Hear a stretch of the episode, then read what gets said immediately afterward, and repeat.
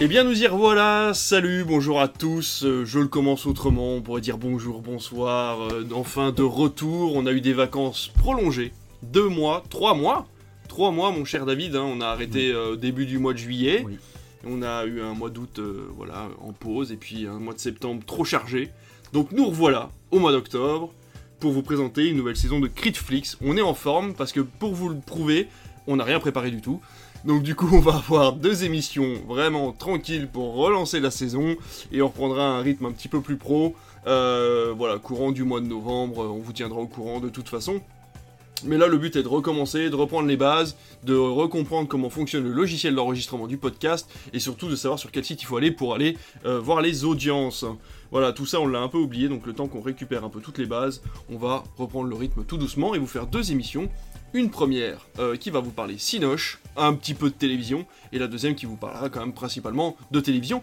Mais tout d'abord, mon cher David, comment vas-tu et comment se sont passées tes vacances? Eh bien, très bien, je suis ravi de te retrouver aujourd'hui pour faire le bilan, calmement, en se remémorant chaque instant, parler des histoires d'avant comme si on avait 50 ans. Oh la vache. Voilà. Bah, L'été s'est bien passé parce que j'ai vu plein de films, j'ai beaucoup bougé, mais j'ai vu des Ouais. films aussi, j'ai vu des films sacrément chouettes au cinéma, donc on va pouvoir débriefer ça avec vous aujourd'hui. Et c'est bien aussi, je trouve, parfois, euh, on a tendance à faire des bilans euh, le lendemain euh, du moment où on a vu le film. Là, se poser un peu, et là, on a Ouais. vraiment du recul par rapport à ce qu'on a vécu en juillet-août, et je trouve ça vraiment très chouette de pouvoir vous raconter tout ça sans être dans l'émotion de l'instant, mais Ouais. plus avec le recul de l'analyse. Complètement, et parfois on a tellement de recul qu'on est trop loin de l'écran et on se souviendra même plus de quoi on veut causer. Mais tout ça, on le verra plus tard. J'ai appris que tu avais été voir des matchs de la Coupe du Monde de rugby. Je suis allé en voir trois. Et alors, c'était bien? C'était très bien. Euh, Il y avait, j'ai pas vu de critique halluciné de, de ces matchs-là, mais la qualité de l'écran était top. J'étais plutôt bien assis. Le son était vraiment chouette. C'était du Dolby. Il y avait les Ah supporters ouais, qui chantaient. on- a l'impression d'y être. côté. Mais sinon, euh, j'ai pu du coup, en allant voir ces matchs de rugby, être aussi un petit peu dans les coulisses de la télé, de, de France 2 pour deux rencontres et de M6 pour une autre, en voyant un petit peu comment tout ça se passe. Et ça a été le cas aussi euh, lors du Tour de France, puisque je suis allé voir. Ah oui, euh, vrai, on en juste après notre première émission, mais peut-être qu'un jour ça pourrait être l'occasion de vous raconter. Je vous avais raconté en fin d'année dernière. Je sais que ça avait un peu plu mon immersion chez Ouais. Quotidien et aux grosses têtes et, et sur France 3. Ben là, j'ai vécu de, de près cet événement sportif qui était le Tour de France. J'ai pu rencontrer une journaliste de France TV Sport euh, avec qui on a vraiment bien échangé, discuté sur leur métier. J'ai pu assister à l'enregistrement de deux émissions de France 2 en direct. Donc, euh, on pourra peut-être en parler aussi Ah, euh, prochainement des événements sportifs et de leur traitement, surtout une année olympique. Ah Comme bah celle oui, que nous allons plus. vivre en plus cette Oh année. là, ça nous attend Et je, serai, une- et je serai aux Jeux Olympiques d'ailleurs 2024, donc je suis ravi de débriefer ça. Oui, oui, j'ai mes billets pour quelques compétitions. billet premium à... à plus plus plus 6 Alors, euros, non C'est pas ça je me suis dit que finalement, vivre avec un seul rein, c'était possible.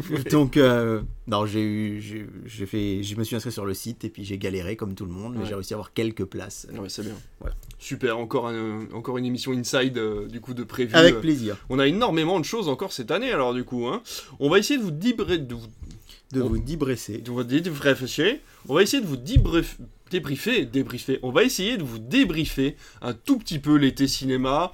Euh, on va surtout vous faire des critiques de films, mais il faut quand même savoir qu'il s'est passé des choses hein, pendant ces deux mois, sachant que les plus importants c'est quand même la fin de la grève des scénaristes. Ça vient d'arriver. Là, heureusement qu'on n'a pas fait d'émission avant finalement parce que on n'aurait rien bah oui. eu à vous raconter. Oui, parce que hein. c'est eux qui nous écrivent nos textes. Bah ouais, complètement, voilà, c'est ça, C'est pour donc, ça euh, qu'on est revenu. Voilà, plus de scénaristes, plus d'émissions, donc là, euh, tout est revenu. Alors, au bout de 150 jours, hein, quand même, de, de grève, hein, c'est pas le record, mais pas loin. Et donc, du coup, les scénaristes ont trouvé un accord. On vous parlera en détail de tout ça dans les émissions qui arrivent, le temps qu'on ait toutes, euh, toutes les informations. Mais il faut savoir qu'ils ont réussi à avoir à peu près tout ce qu'ils avaient demandé.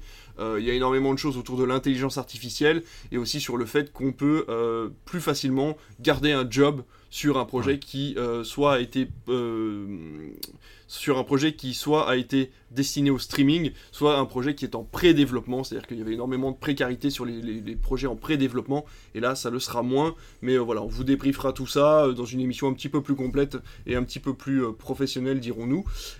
Mais ça a amené forcément des retards de films et des annulations de séries, hein, on le sait, Dune a été retardée à l'année Ouais, prochaine plutôt qu'au mois moi de décembre. super. Ouais, je suis... C'était vraiment mon cadeau de Noël. J'attendais Dune comme un fou. Et là, certes, c'est que trois mois, mais je sais pas. Je trouvais que l'ambiance des fêtes allait bien coller à ce Dune-là. J'étais Ouais, tout content. complètement. ouais. Surtout que je suis en train de lire, on s'en fout, tout le monde s'en fout, mais je le dis quand même, je suis en train de lire Dune en plus, Ah bah voilà. donc euh, j'étais à fond dedans et je me disais, je vais l'avoir terminé pour que le film sorte. Eh bien, tant pis, on ira en mars, que voulez-vous, mais on sera là aussi On pour se vous en parler. contentera de, de celui de David Lynch que j'ai pu acheter à pas cher chez Nose. Du coup, il est à 1 euro en ce moment si vous voulez. Vous avez un Nose, de, un Nose près de chez vous. 1 euro ou 2 euros pour le Dune de David Lynch. C'est quand même pas mal pour du Blu-ray. Et n'hésitez pas à faire un don à David pour qu'il puisse acheter des Blu-ray aussi euh, dans des autres magasins que chez Nose, parce que c'est un petit peu la dèche en ce moment. c'est vrai que ma collection euh, commence à être un petit peu trop euh, étiquetée jaune. Et j'ai que des vieux films dégueulasses, du coup, en attendant de pouvoir avoir les sous Par pour contre, blague à part, c'est vrai que même c'est pas très bon signe pour l'industrie du Blu-ray, je trouve, parce que je trouve que chez Nose on en retrouve de plus en Ouais, plus. ouais. Et à une époque, j'achetais mes Blu-ray chez Nose euh, 4 euros, 5 euros, 6 C'est euros. vrai. Là, je pense à les 2 c- euros. cet été, je suis allé une seule fois chez Nose et euh, Mm. j'ai quand même acheté euh, Tenet à 99 Ouais. centimes, quoi. Je me dis, c'est hallucinant. Et là, c'est de plus en plus 90, 1,50€ C'est vrai que le Blu-ray. bon. Donc bon, euh, le Blu-ray, on sent, on en parlera une autre fois, mais que ça, on s'oriente vraiment plus vers de la collection, Ouais. avec des steelbooks, avec des ça. éditions collector qui coûtent cher, mais que les fans finalement sont prêts à acheter. Mm. Et d'ailleurs, euh, on en parlera tout à l'heure, mais Barbie est dans les top préventes euh, des Blu-ray. euh, évidemment et, et des produits culturels même en vente actuellement en pré-vente Ouais. donc ça montre vraiment que les gens sont attachés quand même à que ce soit via le Blu-ray ou via le vinyle aussi. Ouais. Il, y a, il y a énormément de vinyles qui sont vendus. Mais on va avoir plus tendance à acheter seulement des films qu'on a adorés pour les avoir dans notre collection, plutôt qu'à essayer de découvrir euh, euh, du, du cinéma euh, comme ça en achetant un Blu-ray. Oui, aléatoirement, on se dit tiens, la jaquette a l'air sympa, finalement, est-ce qu'on n'achèterait pas ça à 12 ou 13 euros euh, Un simple Blu-ray lambda, ça, c'est quand même, ça se voit quand même beaucoup moins, euh, c'est vrai, de nos jours. On a également Avatar qui a été repoussé, pourtant il était prévu en décembre 2024, et là il y a eu des dates quand même, le film a été repoussé. euh, alors je sais plus si c'est à date inconnue ou euh, s'ils l'ont repoussé au mois de mai, mais en tout cas on a eu des films également repoussés. Pour l'instant, Marvel n'a touché à rien, si je ne me trompe Je crois pas. Mais euh, voilà, encore une fois, on vous donnera toutes ces infos-là euh, en temps et en heure. Et puis bien sûr, on va en parler dans quelques instants, mais le succès Barbenheimer, cet été de folie, je veux dire, Barbie qui se tient à plus de quasiment 6 millions de, de spectateurs au cinéma en France, euh, Oppenheimer qui est à plus de 4 millions, c'est quand même extraordinaire d'avoir des chiffres comme ça Ouais. au cinéma, avec un été aussi, euh, aussi propice euh, finalement, alors qu'il a fait quand même très beau cet Mhm. été, les gens sont quand même allés au cinéma, Ouais. donc ça amène quand même... Alors du il a fait très beau sur la deuxième partie de l'été. Faut pas oublier que le mois de juillet, là on est en train Pas de été vivre top, des, ouais. des- une arrière-saison un peu terrible, euh, par la, par la chaleur et le dérèglement climatique, mais faut pas oublier que la France euh, sur fin juin jusqu'à fin juillet, ça a aussi pas mal aidé la fréquentation en salle, mais qui n'avait pas spécialement besoin de ça. Et rappelons d'ailleurs que Barbie et Oppenheimer sont toujours actuellement exploités Ouais. et qu'il y a beaucoup, enfin beaucoup, il y a quelques cinémas en France qui continuent de les passer et qui continue. Et alors, il y a, il y a un fol espoir, on en parlera tout à l'heure, mais c'est vrai qu'Oppenheimer double Astérix. Il n'est que 250 000 entrées derrière lui, ça va être chaud quand Ah, même. ça va être chaud. de On est quand même sur la fin, la 250 000 fin, fin. ouais. fin, fin, fin d'un film qui est sorti, rap- rappelons-le. euh, en- Peut-être, peut-être avec quelques scolaires, mais ça m'étonnerait qu'on fasse Non, 250 pas 000 entrées de 250 000, scolaires. Je pense pas, mais bon, en tout cas, on en parlera, mais sacré, sacré film, sacré score. Complètement, complètement. Et avant de vous parler du coup des films que l'on a vus cet été, quand même un tout petit coup d'œil vers la télévision, euh, où j'ai pu noter la débâcle d'M6 quand même cet été avec des audiences vraiment pas faramineuses. Ils ont essayé de passer des séries de chez Prime Video. On en a parlé euh, entre nous en off, mais c'est vrai qu'on pourra en parler un peu plus longuement. On a essayé, ils ont essayé Nine Perfect Stranger, qui Mhm. n'a fait que 700 000 téléspectateurs par épisode, ce qui est quand Ouais. même pas terrible, terrible. Ah, on est bien en dessous des chiffres de la TNT qu'on Ouais, débriefe chaque semaine ici. Ouais, ouais. On a la photo parfaite, cette émission, mais complètement youtubesque hein, finalement. Enfin, moi j'ai trouvé que ça Mhm. ressemblait quand même à une grosse émission YouTube qui a pas dépassé les 650 000 téléspectateurs par émission, ou si peut-être une fois ou deux. Mais en tout cas, en moyenne, on est à 600 000 téléspecta- téléspectateurs à peu près, ce qui est vraiment pas terrible. Et on a Snackmaster que tu avais bien aimé toi également, qui avait tourné autour des 800 000. Ouais, alors le premier épisode avait fait 1,3 million, moi celui que j'ai regardé, et je dois avouer que le deuxième, je savais même pas qu'il était passé. Ah bah Faut dire que je me suis un peu désintér- enfin, désintéressé. J'étais moins sur l'actualité de Ouais, télé sûr. pendant cet été. Mais euh, c'est un peu triste parce que beaucoup de gens s'en réjouissent en disant ouais, bah, en même temps, ils ont passé des trucs pas terribles. Moi, je ne vais pas euh, jauger de la qualité de ce qui était Mhm. produit, mais en tout cas, par rapport aux autres chaînes, c'est inéluctablement, je dois dire, ou euh, inévitablement la chaîne qui a le plus innové dans ses programmes. C'est vrai. Et parfois ça a marché. Euh, les étés précédents, là j'ai oublié le nom du programme, mais ça va me revenir, qui a été tourné dans l'Allier, dans un château. euh, Ah, Les Traîtres. Les traîtres, voilà. Pardon. Les traîtres, c'est personne n'y croyait. C'est peut-être le plus gros carton d'M6 ces dernières années. D'ailleurs, beaucoup de gens se comprennent pas qu'M6 le laisse l'été oui. parce que ça aurait un potentiel Mm. énorme le reste de la saison. Mais ils ont osé, ils ont tenté des choses. Euh, le programme de Stéphane Rottenberg qui était proposé en fin d'après-midi euh, à mi-chemin entre Pékin Express, Fort Boyard, Et la carte au trésor. euh, et la ouais, carte au ça. trésor, tout ça. Franchement, c'était plutôt quali, moi j'ai trouvé. Mhm. Mais malheureusement, ça paye pas. Et je me dis que c'est pas avec ce genre de résultats et de scores qu'on va avoir des nouveaux programmes à la télé Ouais. et qu'on risque d'avoir la euh, xème saison. Enfin, c'est déjà signé hein, de The Voice, Danse avec les stars, euh, etc., etc. Donc pas beaucoup d'innovation malheureusement à la télé. Parce que contrairement à ce qu'on pourrait croire et penser, euh, la télé a fait quand même des très bons scores cet été, on en reparlera la semaine prochaine, mais avec un Tour de France qui tourne autour de 4-5 millions de téléspectateurs, la Coupe du Monde féminine qui a été quand même une réussite malgré le fait que l'équipe de France ait été éliminée assez prématurément, mais les scores ont été très bons pour France 2 et pour M6. Donc là, évidemment, on parle du sport, mais on pourrait dire aussi que The Voice Kids a fait une de ses meilleures saisons en termes d'audience. Donc il y a eu, il y a comme, je, je veux toujours tordre l'idée, euh, tordre le cou à cette idée comme quoi le, la télé n'aurait pas d'avenir et que les gens ne la regardent plus. Ça reste le- de loin le premier média consommé en. France, de très loin. Et c'est pas parce que les gens se désintéressent de la télé que ces programmes-là n'ont pas marché, c'est que sans doute c'était pas le bon moment, pas la bonne case et que et que les gens aussi misent beaucoup sur le replay et qu'on voit certains programmes, je pense à Beau Geste, euh, qui est un programme qu'on affectionne tout Mm. particulièrement. On a euh, les chaînes de télé ne communiquent pratiquement jamais leurs chiffres de replay et euh, Pierre Lescure a dit qu'il y avait 80% des gens qui le regardaient en linéaire et 20% en replay. Donc même- 20% c'est énorme, mais en même temps il y a quand même 80% du public qui est le public qui va euh, veiller jusqu'à 1h du Ouais, matin le, dimanche soir. Ça, ça fait quand même, c'est pas rien. Ouais, complètement. En parlant de beaux gestes et de cinéma, on a la Snyder's Cut qui a été diffusée quand même cet été, faut- enfin en fin d'été plutôt, au mois de septembre. Et il faut en parler parce que c'est le jour où Média euh, Médiamétrie a bugué. a bugué. Et- J'ai galéré pendant une demi-heure pour trouver combien avait fait euh, la Snyder's Cut parce que forcément ça avait été décalé d'une journée, donc la plupart des sites n'en parlaient pas le 7, Oui. ça a été diffusé le 6. hein, C'est ça. hein. Ouais. Et donc du coup ça a fait 500 000 téléspectateurs, un petit peu moins, on est aux alentours des 450-460 000 téléspectateurs, ce qui est pas si mal pour un film de 4 heures, faut l'avouer, diffusé en télévision euh, à partir de 21h25, hein, faut bien le Ouais. penser, ça avait repris, quotidien avait repris, donc euh, voilà, on était à 21h25 du coup pour le début de la Snyder's Cut, donc euh, finalement c'est pas si mal. Et puis il faut quand même Ouais. parler du succès de Cruella devant Thor sur M6 Ouais. qui a fait quand même 4,5 millions. euh, non, qui a fait 3, et quelques millions de téléspectateurs, autant pour moi. Et le gros succès d'Intouchable aussi, encore une fois, 4,5 millions devant Bac Nord qui était à 3,5. Ouais. C'est déjà très, très honnête pour Bac Nord, mais il faut avouer que les gens sont quand même. C'est énorme et on en parlera la, dans quel- la semaine prochaine, mais euh, les scores aussi de films que TF1 avait mis un peu comme ça le, Ouais. le dimanche, l'été, et qui ont vraiment bien fonctionné. Tu l'as dit, la Snyder's Cut, c'est un score que beaucoup ont jaugé un peu faible, puisque TMC, euh, hors été, on va dire, nous habitue à être quand même autour du million, un peu au-dessus, Mmh. un peu au-dessous, ça dépend du film. Là, c'est vrai que c'était risqué, Mmh. 4 heures de film. Moi, je trouve un peu dommage de ne pas avoir plutôt pris le risque cet été. C'est-à-dire au moment où des jeunes, oui. des ados, des étudiants auraient ça. pu veiller pour le voir. Parce qu'en plus, c'était un jeudi soir, c'est un mercredi soir, ou un jeudi soir. C'était en semaine en tout cas. Oui, oui, oui, oui, c'était en semaine, c'était en semaine. Si c'était le 6, euh, c'était un... Puisque le- la rentrée, c'était le lundi 4, donc c'était le mercredi 6, ouais. Mm. Donc c'était en semaine, après quotidien, donc ça a évidemment euh, forcé les gens à veiller très tard, mais par contre, il y a eu beaucoup de... d'impact positif sur les réseaux, de gens qui ont salué le fait que qu'une chaîne du groupe TF1 Bien sûr. diffuse quand même la Snyder's Cut. Et surtout, euh, c'est un film qui a fait l'unanimité dans la presse et dans la presse spécialisée télé, où les programmes télé, les journalistes disaient aux gens regardez ce film, ça n'a absolument rien à voir avec le film de Josh Whedon. Et rappelons que le film de Josh Whedon est un des, comment pourrais-je dire, une des valeurs sûres de TF1, Ouais, puisqu'à chaque fois qu'il passe, il cartonne. Et c'est vrai que là, je, simplement, j'ai une proche euh, dans ma famille qui, qui a 20 ans et qui a regardé euh, la Justice League de Joss Whedon, sachant qu'elle n'avait, je pense, pratiquement jamais vu de film de super-héros. Elle a trouvé ça super cool. Mais parce que Et c'est en le fait, plus marvelisé des, Ouais. des films d'ici finalement. Et je me dis, c'est vrai que moi, ça m'interroge et ça me pose question parce que je me dis, moi, franchement, je le trouve très très bof et j'adore la Snyder's Cut et pourtant, tu le sais, je suis pas un fan de Zack Snyder spécialement. Mais ça pose question. Euh, je me dis, ce film est populaire en fait, Justice League. Tout le monde crache dessus sur les réseaux, sur internet, sur tout ça.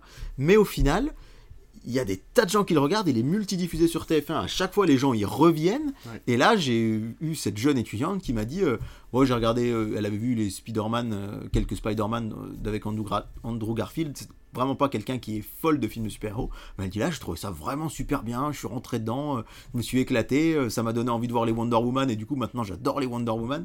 C'est vraiment, euh, c'est curieux cet amour, ce désamour Mais complet des gens, des gens qui s'y connaissent un peu en cinéma, mais le public aime. la- la- c'est- pour moi, ça mériterait toute une analyse et toute une Mais émission de ça. Pourquoi est-ce que les gens, finalement, les gens aiment ce Justice League Mais- alors qu'on est très te- nombreux à Pour te dire que personne n'aime Thor 4, on l'a déjà dit, il y a quand même un désamour pour le quatrième Thor. Et la dernière fois, il était sur Canal. Et en euh, voilà, j'étais avec ma mère qui était venue en repos, enfin en congé chez moi.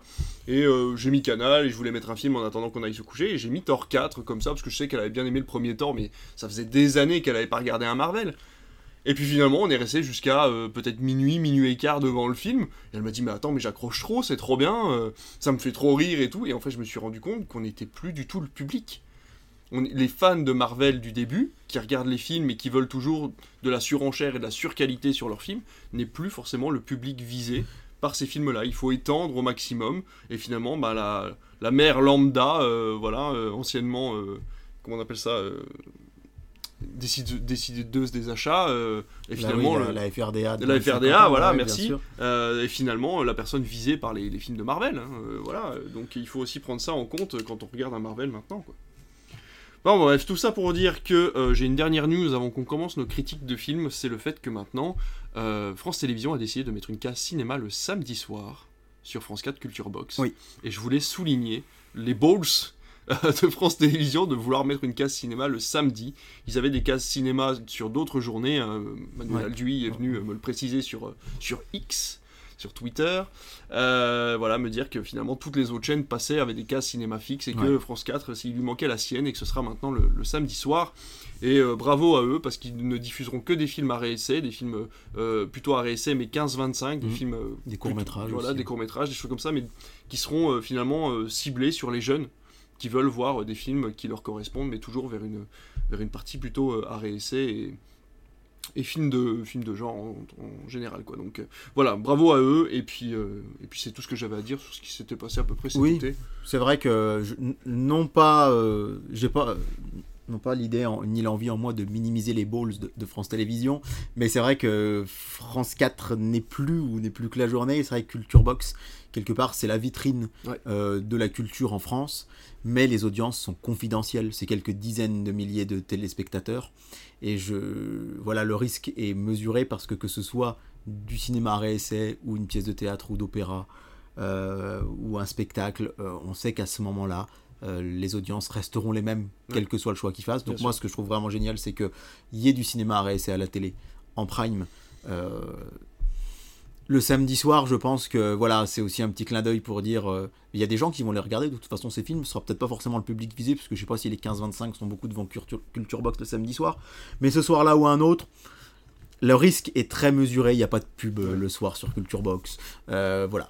Surtout que ce ne seront que des films qui seront ensuite disponibles sur France Oui, Télévisions, oui, qui là, sur. France.tv. Qui voilà. juste sur leur diffusion en chaîne linéaire pour finalement le retrouver sur France Télévisions. Mais je trouve ça génial. Ouais, c'est ouais, génial, c'est génial, mais ça montre bien qu'effectivement, euh, Culture Box n'est pas une chaîne qui, a- qui court après l'audience, Non. mais qui veut être une vitrine pour la culture, et ça c'est vraiment chouette, et c'était le, le souhait d'ailleurs des instances au-delà même de France Télé, hein, puisqu'on rappelle que France 4 devait disparaître et que c'est l'exécutif, c'est Emmanuel Macron qui a demandé à la sauver suite au confinement, parce que euh, il y avait eu Ludo, il y avait eu toutes ces...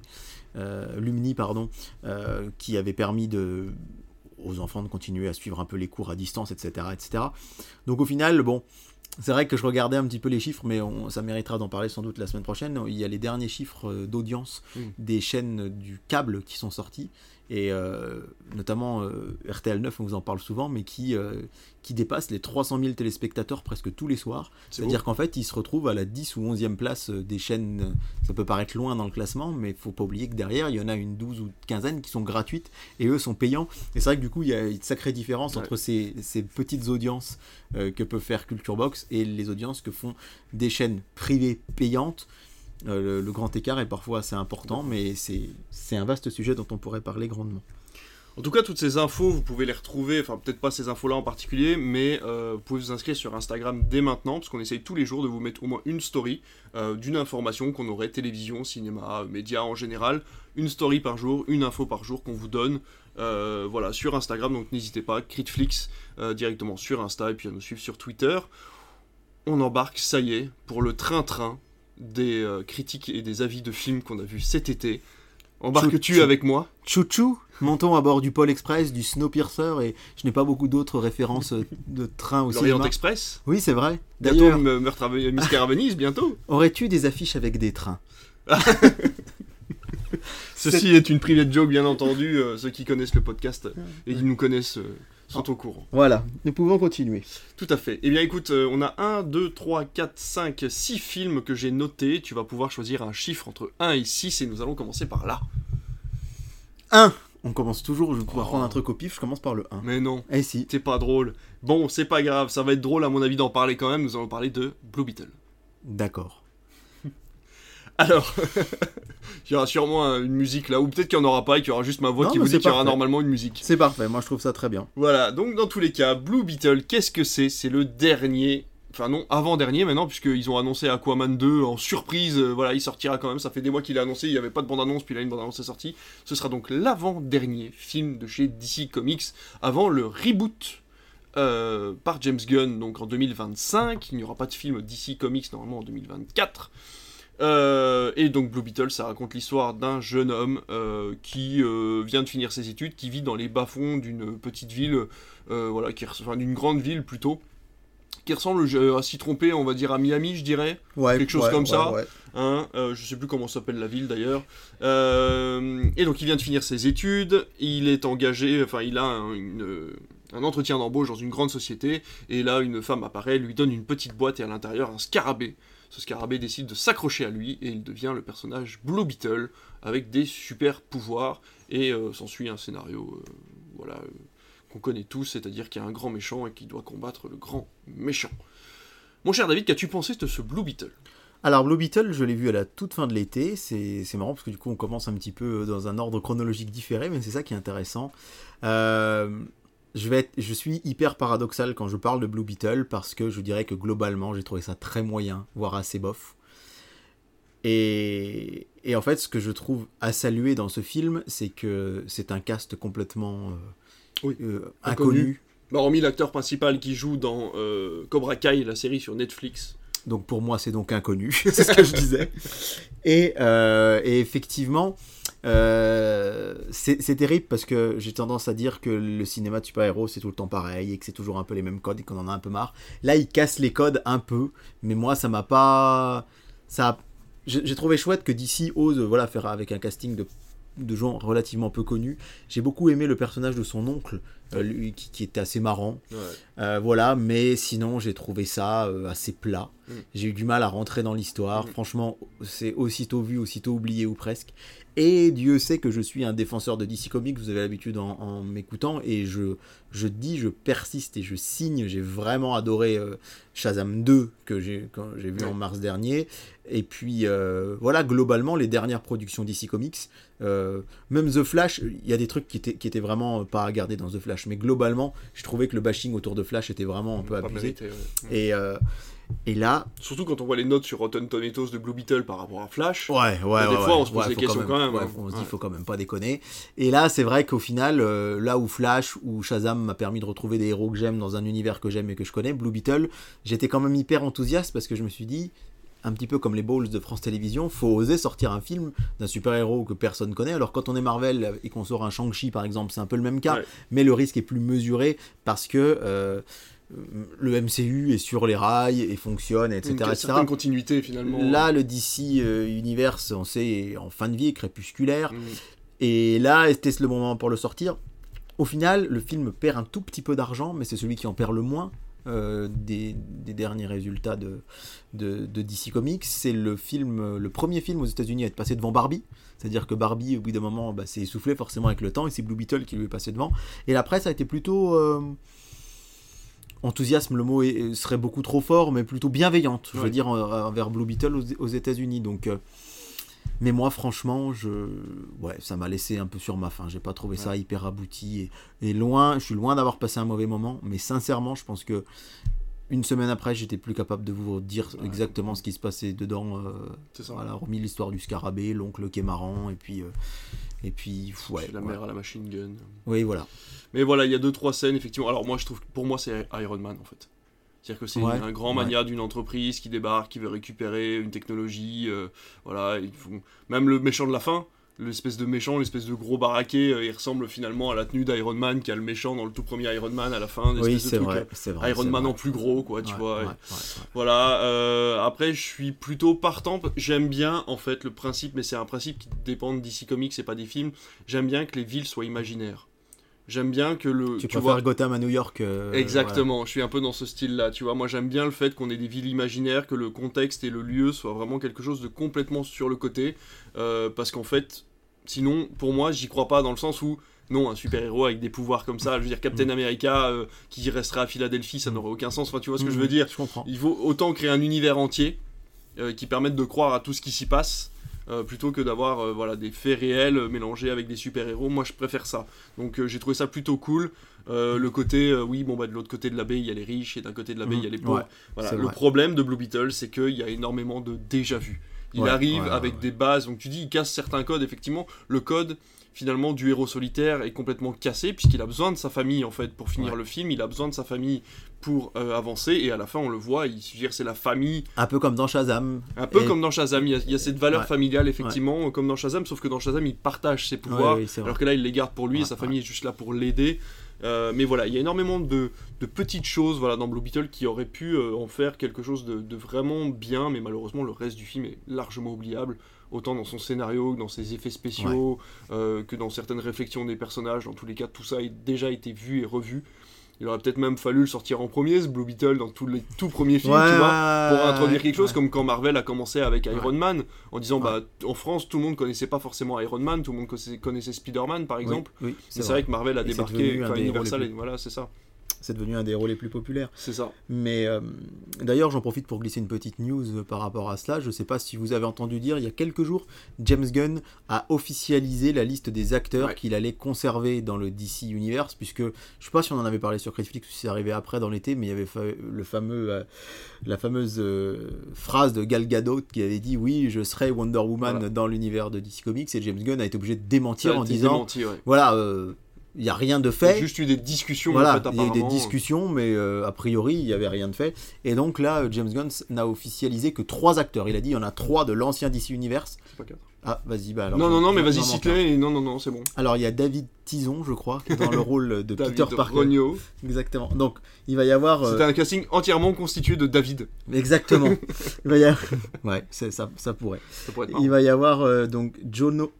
Je vais jamais arriver à dire son nom. Hein. Cholo, je crois. Cholo Mm. Marie Maridueña, Cholo Maridueña, donc qui joue Blue Beetle, lui il est confirmé. Donc en fait finalement euh, c'est c'est quelque chose d'assez euh, dingue parce que, enfin dingue.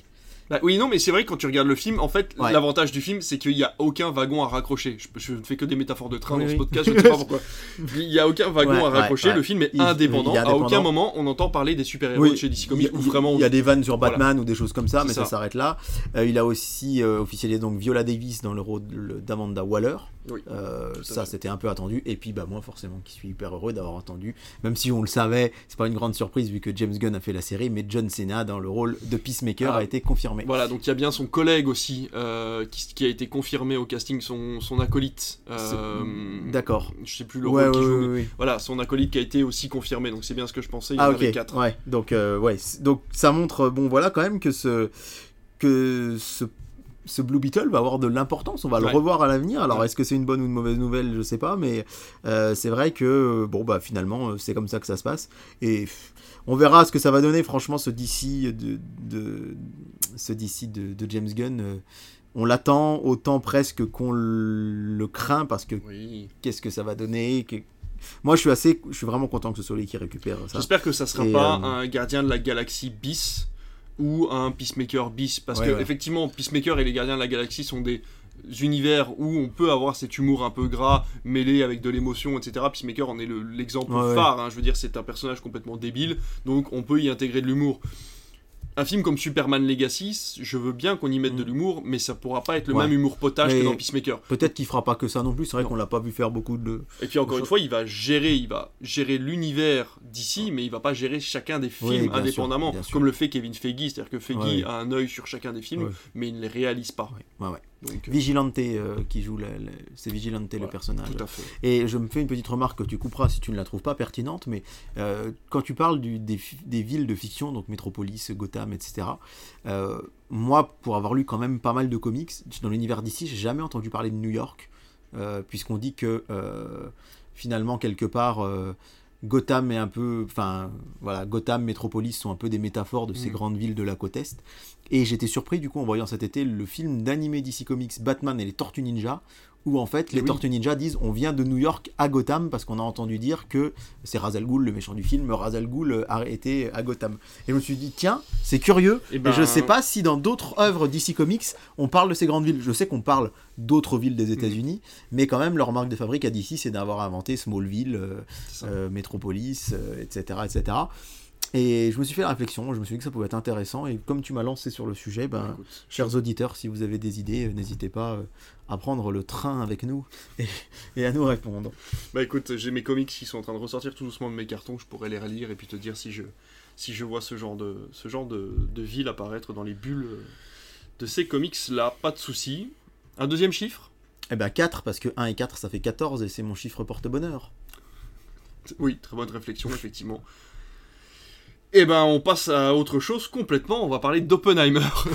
Eh ben je suis Voilà. pas un peu fier de mon grand écart. Et bah là pour le coup, euh, voilà, donc Oppenheimer, dernier film de Christopher Nolan, hein, le film tant attendu qui a été placé euh, finalement euh, en concurrence directe avec Barbie, hein, on l'a su, hein, le fameux Barbenheimer qui a animé notre été. Bon écoutez, je vais pas vous expliquer forcément l'histoire, ça raconte l'histoire du créateur de la bombe atomique. Voilà. Voilà, c'est un bon Bon, résumé. C'est un bon résumé. Tu pourrais être, euh, je pense, auteur de d'eau de DVD. Ouais, bah t'as vu, ouais, voilà, c'est ça. Puis on permettrait de gagner, gagner, gagner de la place pour mettre des images. Euh, donc, du coup, euh, Oppenheimer. Bah, je vais commencer, tiens. Christopher Nolan, c'est un réalisateur que j'aime bien. Je pense qu'il y a beaucoup de gens qui aiment bien Christopher Nolan. La seule chose qu'on lui reproche véritablement, c'est de manquer d'émotion dans ses personnages et dans la construction de ses personnages, qui est pas faux. Euh, et on va pas se mentir, c'est euh, j'ai beaucoup aimé Oppenheimer. C'est un film très très bon. Euh, attention, ça dure 3 heures. Sans dire que je me suis ennuyé, j'ai vraiment trouvé de l'intérêt au film à partir de la troisième heure. Au début de la, enfin à la fin de la deuxième heure pour enclencher sur la troisième. Je m'explique. Et là, et toi et moi, on va rentrer à mon avis énormément en conflit. C'est que je trouve le film extrêmement scolaire dans ces deux premières heures. C'est-à-dire que c'est quelque chose que l'on sait.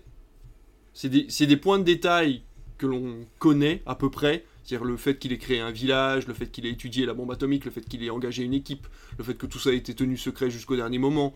C'est des choses, je pense, que on peut soit deviner, soit savoir avec les livres d'histoire. Et euh, du coup, je me suis un peu ennuyé dans le sens où... Enfin non, je me suis pas ennuyé. J'ai trouvé ça dommage, parce que du coup, ça met à l'écart des personnages qui sont hyper intéressants. Je veux parler de sa femme et de sa maîtresse. Ce sont deux personnages qui auraient mérité d'être vraiment développés et qui auraient permis de développer son histoire à lui et sa psyché à lui, sa mentalité à lui. Et en fait, on ne voit ces personnages-là qu'à peu près deux ou trois fois grand maximum dans le film, et toujours dans des moments très euh, académiques. Et du coup, j'ai trouvé ça vraiment dommage de mettre de côté ces personnages-là. Et par contre, la troisième heure est hyper intéressante parce que ça devient un film de procès. J'adore les films de procès. Et euh, vraiment, le- la troisième heure est hyper. euh, quand on se rend compte que finalement tout le monde s'est tiré dans les pattes et que il n'y a pas de gentil, il n'y a pas de méchant dans l'histoire, tout le monde a essayé de profiter de la situation, point barre. Je trouve ça vraiment très intéressant. Je suppose que je m'y connais pas en histoire. Je suis pas aussi fan que toi d'histoire. Moi, en fait, l'histoire, ça m'intéresse. Enfin, ça m'intéresse pas. C'est méchant de dire ça, mais j'ai moins d'intérêt de pour l'histoire que beaucoup de gens. C'est-à-dire que tu m'expliques les grandes lignes de l'histoire et je suis très content, je vais jamais aller chercher le détail. Donc c'est vrai qu'encore une fois, les deux premières heures d'Oppenheimer, pour moi, c'est du point de détail. Ça m'a pas intéressé, j'aurais préféré rentrer plutôt dans l'intimité d'Oppenheimer plutôt que de rentrer dans cette, voilà, cette, euh, ce grand livre ouvert en fait où tu passes les pages, euh, les minutes après minutes. Et euh, je trouve ça un petit peu dommage. Par exemple, toute la situation autour des, de ces rendez-vous avec les communistes. C'est hyper intéressant, mais finalement tu le vois rentrer une fois dans un salon, après tu le vois accusé deux, trois fois pendant qu'il est à la à l'université, et puis finalement après, bon, hormis des, des vagues accusations qu'il a au fur et à mesure du film, on n'a jamais vraiment de... On rentre pas là-dedans, et je trouve ça vraiment dommage, parce que c'est des, des moments qui sont hyper intéressants dans, dans l'histoire justement des États-Unis, c'est des moments que j'aurais voulu avoir, quoi, rentrer un peu plus dans l'intimité finalement d'Oppenheimer, mais il faut savoir que, à mon avis, Nolan a utilisé des faits réels et des livres, justement, il a consulté tout ça. On le voit avec la scène de sa maîtresse qui meurt, où justement, il y a, on, vo- on voit deux fois la scène. Une fois où elle a une main collée contre sa tête Mm. dans la baignoire, et une deuxième fois où on voit des médicaments euh, à côté de la baignoire, où on voit qu'elle prend les médicaments, pour que Nolan puisse te dire, bon bah écoute, on sait pas, donc je te donne les deux possibilités. Et c'est à ce moment-là que j'ai tilté en me disant, ok, en fait Nolan n'a pas voulu aller plus loin parce qu'il n'est pas au courant, il veut pas dire de conneries, et donc bah du coup il n'a pas voulu le faire quoi. Mais du coup j'ai trouvé ça dommage. Ça n'empêche que Oppenheimer est un grand film, je trouve. C'est un film qui va devenir culte au fur et à mesure des années et qui va apprendre énormément de choses aux gens qui vont le regarder euh, par rapport à justement cette histoire de bombe atomique et ce personnage assez atypique. je mettrais toujours un petit peu en garde justement le fait que, quoi qu'il arrive, si on n'est pas dans un film documentaire, on n'est pas dans un film, un film historique, c'est toujours une fiction. Ça va embellir. Et Oppenheimer est une fiction.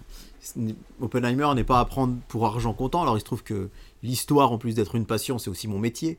Donc effectivement, euh, euh, il y a beaucoup de choses qui sont vraies, il y a beaucoup de choses qui diffèrent, mais de toute façon, ça reste une œuvre de fiction avec le point de vue d'un auteur, le point de vue d'un réalisateur qui ont centré plusieurs choses sur leur personnage. Alors, moi, j'avais insisté sur le contexte dans lequel j'ai vu le film, c'est que j'étais en vacances, je suis allé le voir alors que j'étais sur la côte basque, que j'ai passé la journée à faire une, immense randonnée autour de Biarritz, et c'est important de vous le dire parce que je suis allé voir le film à 21h, et que il m'a saisi, passionné, que je me suis pas ennuyé une seule seconde jusqu'à minuit.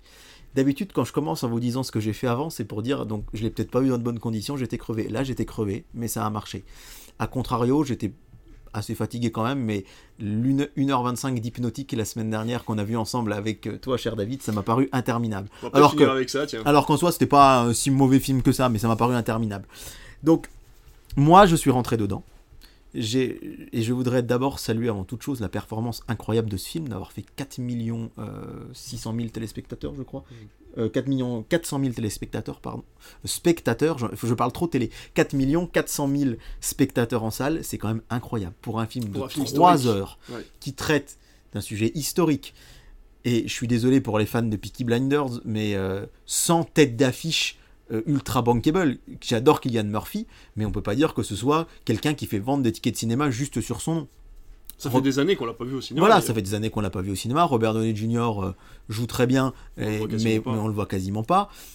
Et le reste, ça reste quand même des comédiens. Il y a Matt Damon, bien sûr, mais qui, on le voit pas sur l'affiche et on le voit à peine dans la bande-annonce. Les gens Ouais, viennent pas pour ça. Emily Blunt, elle est pas bankable, pas, pas bankable. Oui, oui, tu vas oui. pas voir un film pour Emily Blunt. voilà. quoi. Et c'est là de se dire que arriver à presque 4 millions 5 sur un sujet aussi dur, euh, c'est la preuve qu'en fait, euh, Hollywood n'a pas besoin de nous faire que des films de super-héros ou que des films avec Tom Cruise ou avec Ryan Gosling pour que ça cartonne.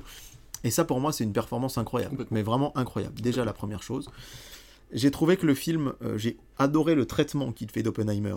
C'est-à-dire qu'à aucun moment il ne nous le présente comme un gentil ni comme un méchant, mais comme une personne qui est la dualité et de. Je ne suis pas spécialisé en, histoire contemporaine, même si c'est une période que j'aime beaucoup étudier, donc je peux pas, je pas me vanter à ce micro de dire que je connais parfaitement Oppenheimer ni, ni tout, tout ce qu'il a fait, mais j'ai trouvé que le film retranscrivait ce que moi, de par mes lectures historiques et les études que j'ai pu faire, il était, c'est-à-dire que à la fois ce génie de la physique qui a été capable de faire quelque chose d'incroyable et euh, quelque chose d'incroyable, on va dire, d'un point de vue technique, quoi. Réussir à, à, à tout ce côté fission de l'atome et tout, qui d'ailleurs était, je trouve, hyper bien expliqué dans le film, parce que moi qui n'y connais absolument rien en physique, j'ai eu l'impression de comprendre, donc c'est déjà pas mal. Donc il y a vraiment ce côté, il avait réussi un truc de malade d'un point de vue scientifique, et il le savait. Donc il n'était pas non plus euh, hyper humble par rapport à ça, mais d'un autre côté, ce côté d'avoir été complètement détruit par ce qu'il a fait. Il y a des scènes surréalistes qui sont relativement vraies, on va dire, parce qu'on n'est pas dans les secrets de ce qui s'est passé dans ces moments-là, mais le moment où aux États-Unis, le mec dit bah non, pas Kyoto parce que j'y ai passé mes vacances, c'est là qu'on se dit qu'en fait, le sort de vie de dizaines de milliers de personnes s'est joué dans un bureau où les mecs se sont dit bah tiens, quelle ville on va, on va dégommer quoi. Et, et je pense qu'Oppenheimer, jusqu'au bout de sa vie, euh, a traîné ça comme un fardeau terrible de se dire à la fois j'ai réussi à créer une invention de dingue, mais à la fois euh, j'ai tué des milliers de gens. Alors, on n'est pas là. Voilà. Arrive à la ouais, fin ouais. du générique, au début du générique, Ouais, il- dit, vraiment ce et pourquoi finalement. Et pourquoi, au final, est-ce qu'il était si utile de faire capituler Mm. le Japon de cette manière-là? Est-ce que c'était pas juste pour bien montrer aussi aux soviétiques qu'on était capable pour la suite? Parce que, en fait, la guerre froide, elle commence. On a tendance dans les livres d'histoire, faut pas que ça devienne un podcast historique, je vais essayer de pas être trop chiant, mais la, la guerre froide, on l'a fait commencer vers 1945-46. En fait, quelque part, déjà, quand se jouait le sort de la fin de la, de la Deuxième Guerre mondiale. On le voit dans cette il conversation déjà dans le les prémices, restaurant. voilà. euh, Ouais, bien sûr. Donc, donc j'ai trouvé ça vraiment plutôt juste historiquement, mais encore une fois, c'est une œuvre de fiction. Donc, euh, d'un point de vue fiction, moi, ça a vraiment bien fonctionné. J'ai trouvé très bien joué. Ça m'a un peu réconcilié avec Nolan. Nolan, jusqu'à il y a 8-10 ans, je disais, c'est mon réalisateur préféré. Parce que Inception, parce que Interstellar, et puis parce que pour moi, il n'y a, y a jamais eu de meilleur film de super-héros que les trois Batman. Et j'adore ce mec, j'adore ce qu'il fait. Et, et encore pour avoir revu cet été Inception, je me dis, mais ce film, il, est dingue de A à Z. Mais là, j'avoue qu'avec Dunkerque, il m'avait un peu perdu. Dunkerque, le film était super intéressant, mais cette espèce de narration euh, jour, euh, minute, heure, là, c'était complètement bancal, je trouvais. Et, du coup, la narration était tellement bancale qu'elle desservait complètement le propos du film, je trouve. Et alors, Tenet, euh, pour moi, il a voulu faire compliqué pour faire compliqué. Euh, vraiment dire, regardez, j'arrive à faire des trucs hyper complexes. Moi, j'ai pas compris la moitié du film. Enfin, non, j'exagère, mais vraiment, à la fin, je suis sorti, je me suis dit, arrête de faire n'importe quoi. Et d'ailleurs, c'est aussi une des raisons pour laquelle il a migré chez Universal. On rappelle que c'était, il était estampillé Warner Bros, Nolan, et que quelque part, Warner, quand ils ont vu que Tenet avait pas fait non plus Et son studio euh, aussi, euh, copie, euh, voilà, ouais, avait pas fait des, des- non plus des, des Mm. recettes incroyables. Ils ont arrêté de lui donner carte blanche, parce que Tenet, c'était un peu ça. Hein. Ouais. C'était vas-y, fais ton truc, de toute façon, t'es Nolan, tu nous fais remporter de l'argent. Puis là, et là, en fait, Universal, je me suis dit, c'est assez risqué parce qu'ils vont. Je pense que financièrement, ça a dû leur coûter. Mais, mais tu sais que j'y ai pensé, mais Universal, ils sont quand même, euh, ils sont quand même, comment on pourrait dire, spécialisés dans le biopic. Quand tu Ouais, vois ouais, le nombre ouais, de biopics qu'ils font, vrai. euh, Whitney Houston, c'est eux, euh, Brown, c'était eux, euh, tu vois, enfin tous, ils ont, ils ont, ils aiment bien ça. Et je pense, et je me suis dit vraiment c'est risqué, mais alors ça a été jackpot pour eux parce Ah que le film a eu un immense succès critique, public et financier. Aussi. Et je veux dire, là en plus, Nolan, je sais pas du tout quel va être son prochain film. J'ai hâte de savoir Mm. ce que c'est. Parce que vraiment, encore une fois, là, je me suis dit, j'ai retrouvé le Nolan d'avant. Euh, et, et voilà, j'ai hâte de voir ce qu'elle sera la suite.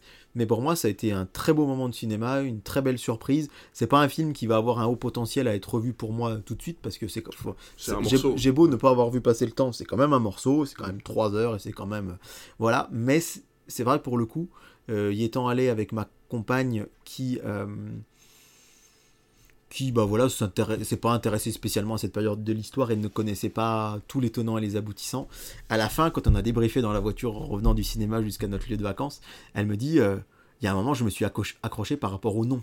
Elle dit quand il disait lui et lui a fait ça et lui machin. Je suis. Et en fait, c'est vrai que moi, connaissant les personnages historiques, quelque part, le nom, je l'associais pas à l'acteur du film. je Ouais, disais oui, bah, d'accord, il parle de lui, machin.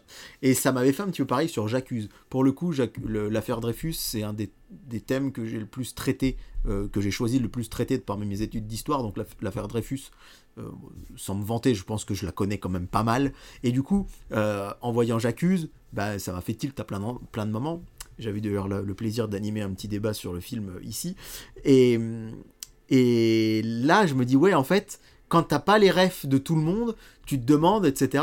Et un truc tout bête, euh, elle m'a dit au début, j'ai pas tout de suite compris ce principe. Je croyais qu'il était dans un tribunal, Robert Downey Jr. J'ai pas compris que c'était la cour des États-Unis qui l'auditionnait pour savoir s'il peut devenir ministre. Elle dit quand on maîtrise pas les institutions américaines, ça peut paraître un peu bizarre. Alors d'un autre côté, c'est vrai que des fois c'est un peu pénible quand un film nous explique tout et nous prend trop Mhm. par la main, mais ça peut être aussi un peu pénible d'avoir moins de moins d'infos.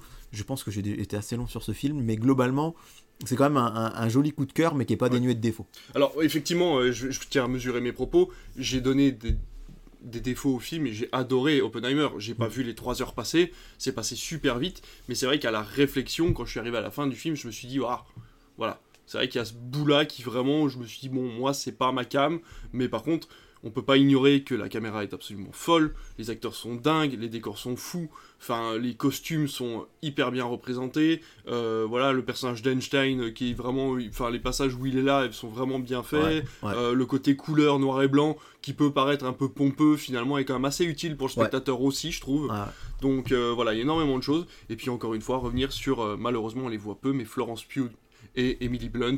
Emily Ouais. Blunt qui m'a scotché, elle a Ouais. trois scènes dans le film et les trois scènes m'ont scotché quoi. Mm. Et c'est pour ça que j'aurais voulu en savoir plus sur ce personnage là, mais en tout cas voilà. Ne loupez pas Oppenheimer, si vous l'avez loupé en salle, qu'il y a encore, allez-y. Ouais. Et si vous avez loupé la sortie en salle, bah franchement n'hésitez pas quand il sort. Mais attention, le côté télé, va Ouais, peut-être aussi carrément. vous distraire un peu. Faites vraiment, faites, vraiment abstraction du reste, éteignez les lumières chez vous et vous concentrez-vous sur le film, ne serait-ce que voilà, ces trois Et- petites heures dans votre vie quoi. Si vous pouvez aller le voir en salle, encore, allez-y, Ouais. parce que franchement, il y a des scènes, je pense au son et les explosions, et notamment le moment où la bombe explose et où au final, on s'attend à une grosse explosion et que finalement, c'est le silence. Il y, a, il y a eu un moment où tu as ce silence et d'un coup, oh, il y a le souffle qui arrive et tout. Ça, on l'aura jamais, vous l'aurez jamais chez vous. Il y aura toujours Ouais, un, ouais, ouais. un grillon, un chat, un chien, une voiture qui va passer. Vous Ouais, n'aurez jamais ouais, le silence ouais, absolu ouais, ouais. d'une salle de cinéma dans Oppenheimer, enfin comme vous l'avez dans Oppenheimer. Donc euh, voilà, c'est tentez-le quand même au cinéma, si en espérant qu'il ressorte de temps en temps au Cinoche comme il Je pense le cas que pour c'est possible, ouais, ouais, bien sûr. Un autre numéro, mon cher David, Et bien le 2, le 2. Oh bah écoute, ça va être tranquille. Grand Turismo. je m'attendais à Barbie, je me suis dit, je vais faire le Barbenheimer, ben non, j'ai fait le Grand Turismo le, Nightmare. le, le Grand Turismo Nightmare. Grand Turismo, c'est l'histoire de quoi? C'est l'histoire d'un jeune homme qui est très très fort aux jeux vidéo. Grand Turismo, il y joue dans une salle d'arcade dédiée à ce, euh, qu'on appelle ce jeu de simulation, euh, ce jeu de simulation tout simplement. Et euh, l'histoire vraie, c'est une histoire vraie. Nissan a été a inventé en fait une école de pilotes qui tirait ses pilotes des joueurs de Gran Turismo. Ce jeune homme a été tiré au sort, il a pu participer à cette école et il est devenu un véritable coureur euh, automobile euh, pour Nissan pendant euh, quelques années et ça raconte son histoire. Bah écoute, j'ai commencé sur Oppenheimer, je te laisse commencer sur Gran Turismo. Alors c'est un, c'est un film millionnaire déjà, hein. il a passé le million d'entrées. C'est très très bien. 1 pour lui. million Bravo à 100 lui. 000 téléspectateurs. Euh, on n'a pas dit tout à l'heure, Blue Beetle, c'est seulement 500 000 téléspectateurs. Ah ouais. hein, donc c'est quand même. Télé, euh, encore? euh, oh, spectateurs, mesdames et messieurs. Des spectateurs tout court. Et donc c'est un film de, de Neil Blom- Blomkamp, euh, District 9. District 9, Elysium et. Chappie. Et en fait c'est tout. C'est que, ouais, alors tu louperas peut-être pas Chapeau. Chappie Chapeau, pour les plus jeunes d'entre nous. hein.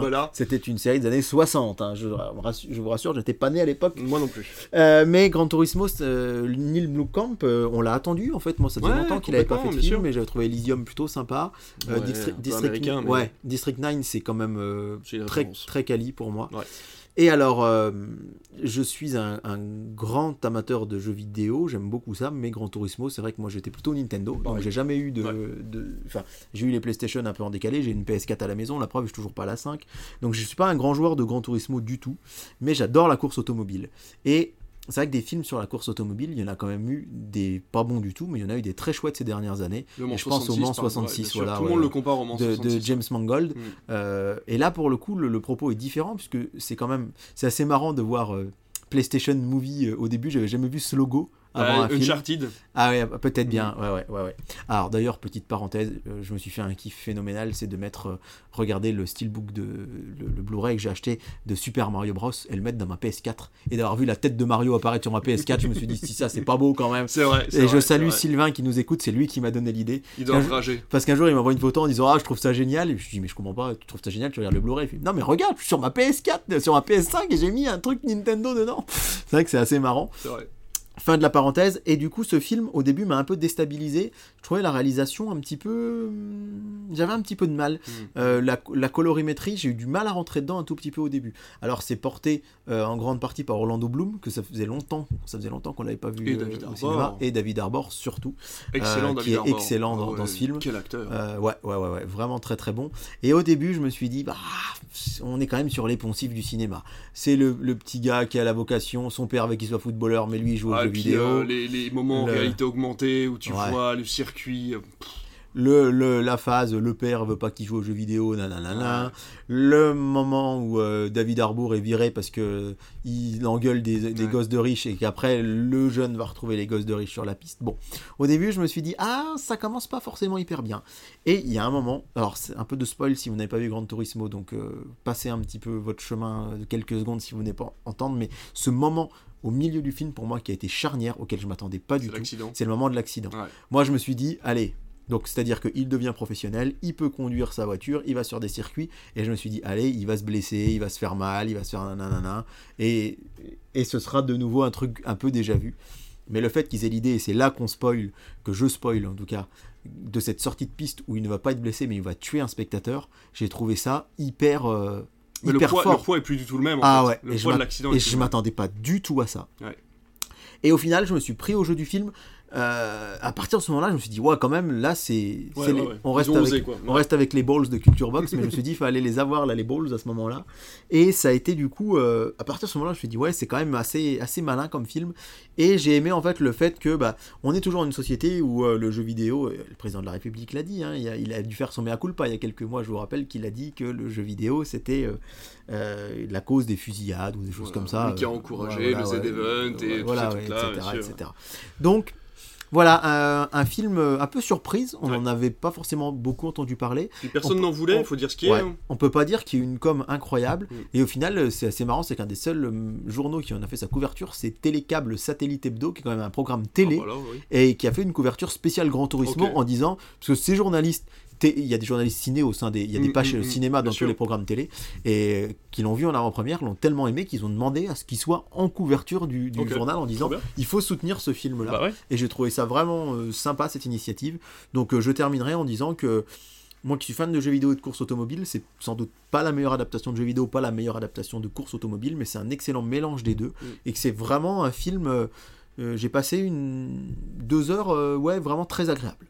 Et bah écoute, euh, pour rebondir là-dessus, moi le, le gros avantage que je trouve à Gran Turismo, j'ai beaucoup apprécié le film, hein, vraiment comme toi, il a ses défauts, c'est un film qui utilise des bases très lambda du film de biopic, hein, voilà, c'est le, le, le crescendo de l'aventure du héros euh, qui va monter, redescendre un peu pour finalement arriver à un point culminant à la fin de sa carrière, euh, très bien. On peut euh, aussi euh, mettre le point sur le fait que le cascadeur qui est à l'intérieur de, la- de la voiture est le conducteur dont l'histoire est tirée.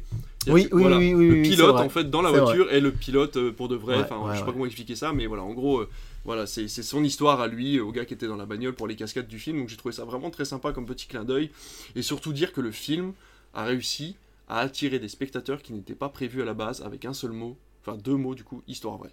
Ouais. Tu dis à quelqu'un que c'est un biopic, Ah, bien sûr. tu dis aux gens, écoutez, ça n'a rien à voir avec un jeu, c'est pas un jeu tiré d'un jeu vidéo, c'est un jeu qui parle d'un jeu vidéo. C'est un film qui Qui parle d'un jeu vidéo. ouais. Voilà, qui aide un jeune homme à trouver sa voie, et c'est une histoire vraie. Et j'ai attiré énorme- énormément de monde, des personnes qui ne seraient jamais venues voir le film, et euh, qui n'avaient pas forcément euh, envie de le voir ou quoi que ce soit, et juste en leur disant, mais écoutez, tentez-le, c'est un biopic, c'est un super Ouais. film de bagnole, les courses sont vraiment bien faites, il y a des moments hyper impressionnants au drone et tout, alors il y a des moments un peu 3D, un peu cheap, Ouais. c'est dommage, mais sinon il y a des courses faites au drone avec des vrais pilotes et des vraies voitures qui sont vraiment vraiment très bien faits. Donc euh, voilà, euh, c'est vraiment un chouette moment et les gens se sont régalés quoi. Et on va pas se mentir, un, un très beau succès chez nous. Notre- Ouais. Dans notre cinéma mono-écran là, Ouais. de, de zone rurale, Ouais. on a été euh, très agréablement surpris de Mm. voir le monde qui venait voir le film. Et j'ai trouvé, à tort, et ça, ça m'a beaucoup agacé, que beaucoup de gens le comparaient à Fast and Furious. Non. Mais ça a tellement rien à C'est pas parce qu'il y a une voiture dans un film. Enfin, je veux dire, sinon. c'est parce euh, que c'est un public Ouais. destiné à un public jeune, tiré d'un jeu vidéo, avec des bagnoles, donc forcément Fast and Furious. Alors que Fast and Furious s'est écarté de ça depuis bien longtemps. Oui, oui. Il n'y a plus vraiment de Ça- bagnoles dans Fast and Ça Furious. n'a rien à voir. Et, et vraiment, le, le succès a été au rendez-vous et des publics très éclectiques. Ouais. C'était pas, euh, on, on a toujours ce cliché euh, de, de public masculin, ou, euh, mais pas du tout. On a eu des pub- un Ouais. public familial, on a eu énormément de jeunes, euh, et ça fait plaisir de voir que les gens osent, malgré l'inflation, malgré tout ça, euh, quand même mettre un billet sur un film qui n'a pas été tellement, il n'y a pas eu tellement de promotion autour de ce film. Bon, écoute, assez peu de choses à rajouter. Oui, en somme, voilà, on en est bon là-dessus. Il nous reste le numéro 3, le numéro 5 et le numéro 6. Eh bien, on va prendre euh, le 6, Le car 6. j'aime les saucisses, et qu'il y a bientôt Saudis qui va sortir. c'est vrai. Ça n'a rien à voir, mais c'est vrai que saucisse euh, et saucette. Saucette même- aussi, hein. c'est vrai que Sauce- celui-là était saucisse et sympathique aussi. saucette. Oh la vache. Non, mais c'est très bien. Non, non, belle rentrée, belle rentrée. C'est la reprise. C'est la reprise, comme dirait l'autre. Le joueur, toujours la chaussette gauche. Non, la droite. Non, la gauche. La gauche. Bah oui, Eh oui, la gauche. la Vol- gauche. Euh, on va parler de Mission Impossible, rien à voir. Mission Impossible, Dead Ah oui, donc t'as vraiment fait tes numéros à l'inverse de la sortie du coup. J'en sais rien. parce que le euh, Mission Impossible, il est sorti Ah, juste possible. ouais. après notre dernier Critique. J'ai regardé dans mon letterbox XD, donc c'est peut-être comme ça en remontant les trucs. Mission Impossible, Dead Reckoning, euh, un nouveau Mission Impossible, c'est le numéro 7. C'est possible, j'en ai aucune idée parce que 7. ils ont pas de numéro. So 7, on sait que c'était le 7. Ça, C'est vrai. Mais là, Tom Cruise, il appelle pas Mission Impossible 7, Non. donc euh, Non, c'est ça, c'est le, sept- c'est le septième, parce qu'on a... Oui, c'est ça, c'est le septième. Donc, Mission Impossible 7, Tom Cruise, Ethan Hunt, du coup, nouvelle mission, euh, nouvelle... Enfin, toujours la même équipe, euh, voilà. Je pourrais même... Ça, ça remonte, là, hein, ça y est. Là, c'est vrai que là ça remonte. Alors, on je crois qu'on l'a vu ensemble le 11 juillet, pour pas dire de un bêtises. truc comme ça. Et on enregistre le 2 octobre, Ouais. donc euh, ça commence à avoir 3 Voilà. mois. Bon, en gros, il y a une clé dans un sous-marin, une clé euh, divisée en deux qui se sépare. Euh, on se rend compte qu'en fait, dans ce sous-marin-là, il y a un truc hyper important. Ethan Hunt est engagé par Mission Impossible, enfin via Mission Impossible pour retrouver les deux bouts de la clé. Et euh, donc, du coup, on se rend compte qu'une intelligence artificielle a été créée et que cette intelligence artificielle pourrait mettre sans dessus dessous l'univers entier, enfin le monde entier, et que sans ces deux clés-là, malheureusement, ça risque de partir en cacahuète. C'est tout à fait ça. Je pense que c'est ça. hein. un, un très bon exemple. Voilà, et je spoil pas, puisque Non, non, voilà, ça, non, on s'apprend ça dans les 15 premières minutes du film. Tout à quoi. fait. Voilà. Donc, euh, je vais commencer. J'ai beaucoup apprécié ce Mission Impossible. Je l'ai trouvé vraiment très cool. Euh, alors, dans mes souvenirs, je vais essayer de remonter le plus possible. Euh, j'ai trouvé très bien, mais je l'ai trouvé moins bon que Fallout. Pourquoi je l'ai trouvé moins bon que Fallout? Parce que je trouve que le traitement des personnages féminins a été vraiment revu à la baisse. Dans Fallout, le personnage de Re- Rebecca Ferguson, dont je me rappelle plus le nom dans le film, est vraiment pris à part entière comme euh, un rival de Ethan Hunt. Elle, lui est, elle est vraiment au même niveau que lui, elle lui fait les mêmes arnaques, elle lui fait les mêmes coups, aussi douée en combat, etc. Elle est vraiment, vraiment bien. Et euh, je trouve que dans Dead Reckoning, les deux personnages féminins sont vraiment rabaissés. C'est Ethan Hunt qui vient les sauver, euh, c'est lui qui court après la fille pour la sauver, elles sont tout le temps en train de pleurer ou d'avoir les larmes aux yeux. Il y a ce côté vraiment féminin qui ressort, enfin féminin. Non, parce que ce que j'essaie de dire est péjoratif, donc c'est pas le côté féminin, mais Bah, la position de la femme. Oui, les clichés féminins du cinéma. Merci, en fait. voilà, les clichés, clichés féminins, du féminins du cinéma, cinéma, euh, ouais. voilà, sont, sont, sont réétablis dans ce Dead Reckoning là, et j'ai trouvé ça dommage. Même le personnage de Vanessa Kirby, euh, qui était hyper méchant, euh, hyper, tu vois, solide et Mm, tout mm. dans les anciens opus, là pour le coup, ben pareil, ils l'ont remis, ils l'ont rabaissé un petit peu, j'ai trouvé ça vraiment dommage. Il y a beaucoup de choses qui tiennent pas la route, mais dans l'ensemble, c'est un super spectacle. À l'instar de Top Gun Maverick qui était sorti l'année dernière, on passe un super bon moment où on voit plein de cascades, tout est vrai, il y a assez peu de fond vert, on voyage dans tous les coins du monde. Enfin, l'histoire en plus est assez complexe mais compréhensible. Il y a un- vraiment un espèce de mélange, on va dire un peu parfait de ce blockbuster de l'été qui, euh, qui vraiment euh, a vraiment fait énormément de bien euh, au début de l'été. Malheureusement, il est arrivé quelques temps avant bah, Barbie et, et Oppenheimer qui ont tout raflé derrière quoi. Mais euh, vraiment ce, ce Mission Impossible, j'ai passé un excellent moment devant. En tout cas, mes souvenirs sont de très bonne qualité. Euh, non, mes souvenirs sont pas de bonne qualité, mais en tout cas mes souvenirs me font dire que j'ai bien aimé le film. Voilà, Ouais, on va dire ça ouais. comme ça plutôt. Mais en tout cas, voilà, j'ai passé un très très bon moment devant ce Mission Impossible à l'époque. Et je pense que quand il sortira sur Canal, si j'ai toujours Canal, euh, je pense que je le rematerai parce que vraiment c'était un très bon moment.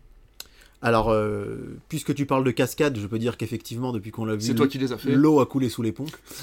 Oh, bravo Mais euh, oui, on l'a vu depuis il y a un petit moment, mais je vais pas être très long parce que j'ai le même sentiment que toi par rapport au personnage féminin.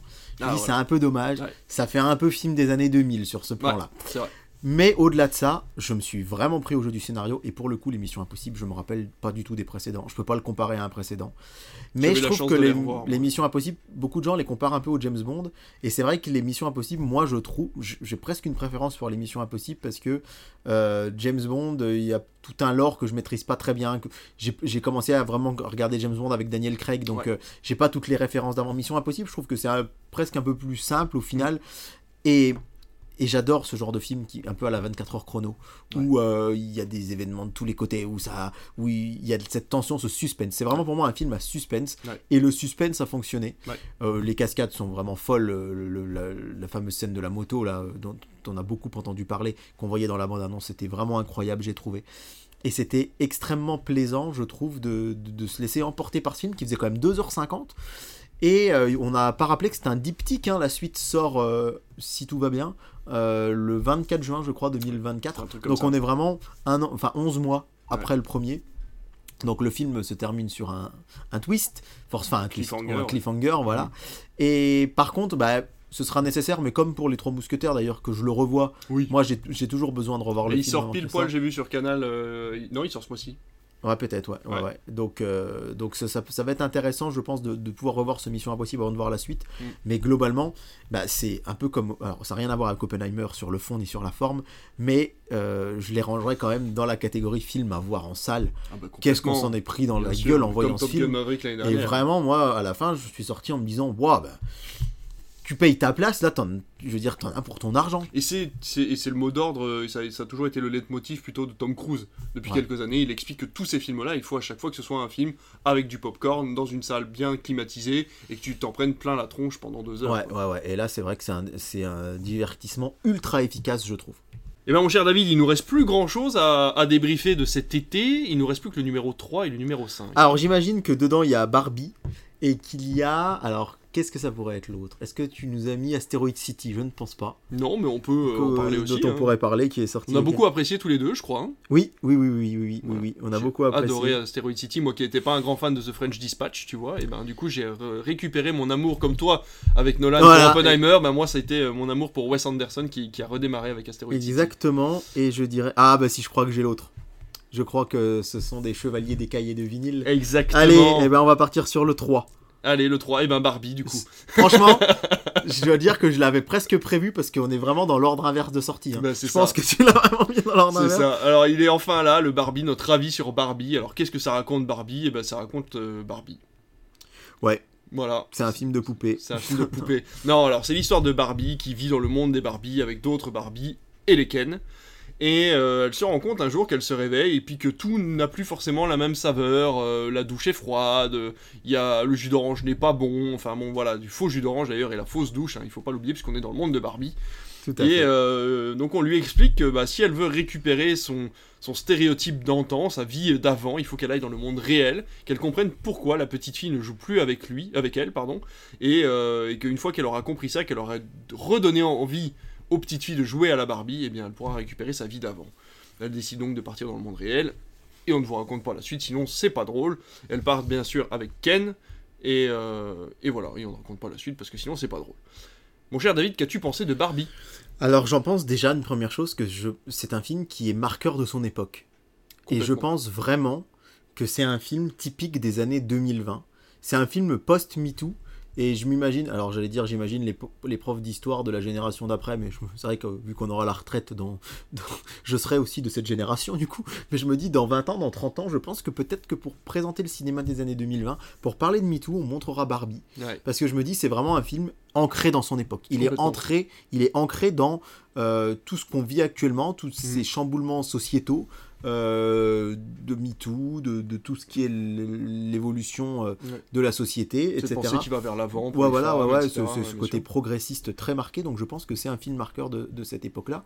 J'avoue que quand j'ai vu les toutes premières images, ça fait déjà presque deux ans, je crois, hein, qu'on nous parle de ce Barbie, et il y a bien un an et demi qu'on a vu les images, je me disais, bref, je me demandais un peu ce qu'était allé faire Margot Robbie là-dedans, et Ryan Gosling. Et Greta Thunberg. Et non, rien à voir. Ah non, je crois pas Greta Thunberg. qui est- qui est- Greta Thunberg, c'est celle qui qui est fait. euh, Greta Thunberg, je ne l'ai pas vu dans le film. écologiste. Euh, Pardon, Greta- euh, c'est la réalisatrice. Bah alors Bah, c'est, ça doit pas être Greta Thunberg. Non, hein. c'est pas du tout Greta Thunberg. euh, c'est. euh, Alors là, franchement, Ah putain, mais je suis vraiment nul. Hein. Oh là là, mais c'est pas vrai. Et. Alors, on va arrêter ce podcast de cinéma hein, parce que le mec qui parle de Barbie, il arrive. Greta Gerwig. oui, voilà. Greta Gerwig, pas Greta Par contre, Thunberg. t'avais le prénom, c'est déjà bien. Oui, parce que bah oui, même moi, bon. je l'avais oublié. C'est quand même pas terrible. Hein. Aïe aïe aïe. Mais, euh, J'aurais droit à un mauvais point, vous aurez le droit de me taper dessus. Mais en tout cas, Si vous me trouvez. euh, ah, ah. c'est vrai que je me suis dit, bon, qu'est-ce que ça va être ce film, mais j'y croyais moyen. Ouais, c'est vrai. Et surtout que c'est quand même des acteurs très bankable et qui sélectionnent un peu leurs films. Margot Robbie, on la voit pas partout, Ryan. Gosling non plus. Et en fait, j'avoue que j'ai beaucoup, beaucoup apprécié. Alors déjà, j'étais lors de notre première séance qu'on a diffusée ici dans notre petite salle. C'était en troisième semaine et la salle était pleine. 80 on a fait personnes. 80 Plus de 80 personnes. personnes. ouais. Moi, je me suis retrouvé tout en haut à gauche dans des places où j'ai pas l'habitude et où j'affectionne pas particulièrement de m'asseoir d'ailleurs en temps normal.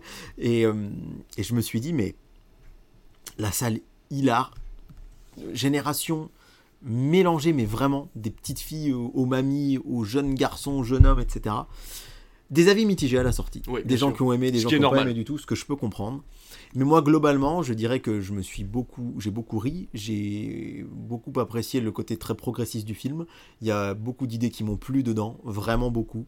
Et, j'ai trouvé ça vraiment assez feel good finalement sur un sujet. Parce qu'évidemment, Barbie, il n'est pas à prendre au premier degré, il a à avoir évidemment tout le, le langage derrière, etc., etc. Et après, en fait, quand on y pense avec le recul, on se dit oui, mais ça reste quand même un film fait par Mattel qui a quand même véhiculé les stéréotypes pendant très longtemps. Alors certes, avec ce film, ils le cassent et ils le cassent déjà dans leur gamme de jouets depuis plusieurs années, mais il y a un peu ce sentiment. euh, en fait, j'aime pas un peu euh, ouais. bittersweet disent les Anglais, euh, et nous on traduit ça par aigre doux. Il y a pas vraiment de mot français. Doux amer. Ouais, doux amer, voilà, où on se dit, ouais, c'est génial, mais c'est quand même Mattel qui le fait, donc c'est quand même. Et puis, mais eux-mêmes, ils se caricaturent en faisant la, la direction de Mattel, où Mm. ce ne sont que des hommes, etc., etc. Un peu débilos. Voilà, un peu débilos, même beaucoup. Et donc, euh, globalement, je dirais que j'ai beaucoup apprécié le film, j'ai passé un super moment, mais j'ai pas aimé la fin, la toute fin.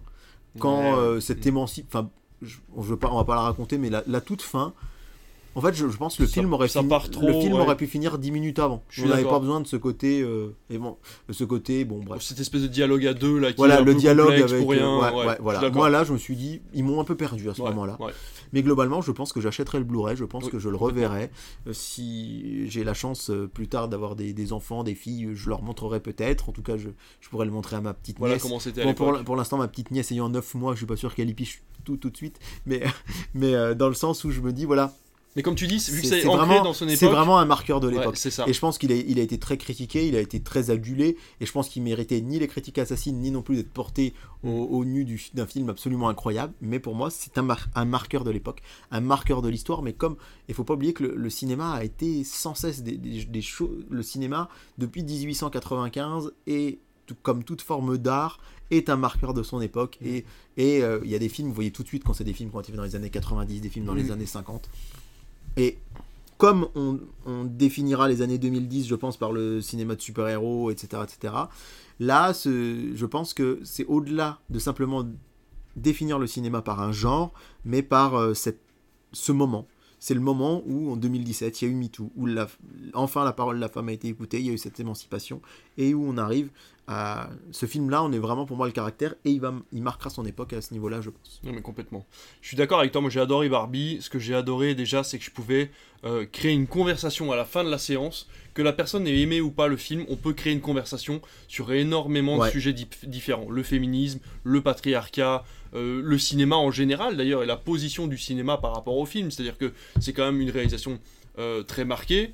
Euh, qui va euh, marquer les esprits, qui va être euh, très euh, clivante également, parce que je veux dire, le monde de Barbie, c'est quand même un truc un peu vachement original. Je veux dire, la Barbie qui fait semblant de prendre une douche, semblant de boire son- Ouais. son, jus d'orange, enfin, le fait qu'elle s'appelle toute Barbie dans le premier, les premières 20 minutes sont compliquées pour les gens qui sont pas ouverts d'esprit et qui pensent voir un blockbuster simple, voilà, simplement.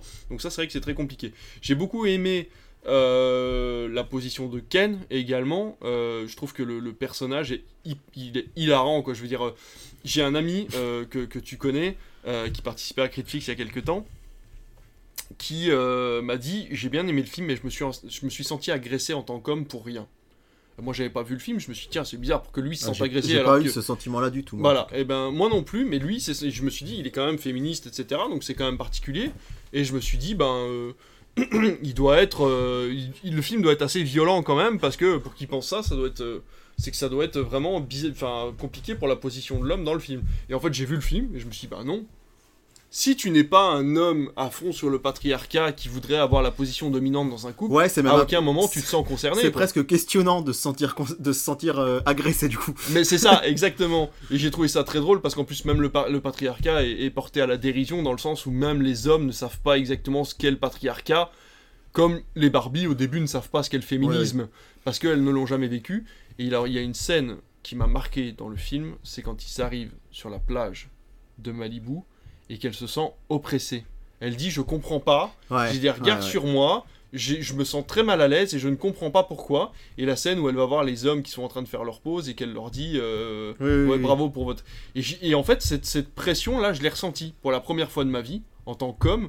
J'ai ressenti ce que ressent une femme quand elle a les regards d'autres personnes sur elle, quoi. Et c'est euh, c'est quelques secondes, je me dis, il y a des femmes qui le vivent toute leur vie. Et rien que pour ça, le film est important. Parce qu'il faut que les hommes comprennent ce que vivent les femmes au quotidien. Et euh, ce moment est très très important, je trouve, dans le film et, dans, et, et- et en règle générale, pour la vie, euh, pour la vie en règle générale. Donc euh, voilà, j'ai trouvé ça vraiment très très intense et très très sympa. Et je reviendrai toujours sur la blague de Ryan Gosling qui dit Bon, bah du coup, le patriarcat c'est quand même beaucoup moins intéressant quand on se rend compte que ça concerne pas que les chevaux. Et j'ai trouvé ça vraiment très drôle parce que c'est vrai qu'en fait on sait pas ce que c'est le patriarcat, on en a aucune idée Ouais. et finalement c'est juste une position dominante et quand on se rend compte qu'il y a que ça en fait à gagner, bah finalement c'est pas si intéressant que ça quoi. Ouais. Donc euh, voilà, mais comme, comme tu le disais, la position finalement à la fin où Ken sait pas trop ce qu'il est, même plus en tant qu'homme mais finalement en tant que personne, ça devient beaucoup moins intéressant. Parce que ces débats-là, on les a déjà eus, parce que finalement ces deux personnages-là n'ont pas besoin tout de suite d'avoir ce débat. Il faudrait peut-être limite un Barbie 2 pour Ouais, ouais. comprendre qui Alors, on est exactement. C'est même pas tant ça, moi, euh, à quoi je pensais que le moment où. Bon, allez, euh, mini spoil, Barbie rencontre sa créatrice Ah oui. C'est ça vraiment. vrai c'est ça que qu'effectivement, vraiment, pas, oui, c'est pas très intéressant Bref. non plus, effectivement. Non, non, mais je suis d'accord avec toi. C'est, c'est ça. Non, non, je suis d'accord avec toi. Mais voilà, donc euh, en tout cas, Barbie, comme tu dis, ça marquera son époque. Je pense que c'est un film qui va devenir culte, qu'on l'aime ou pas.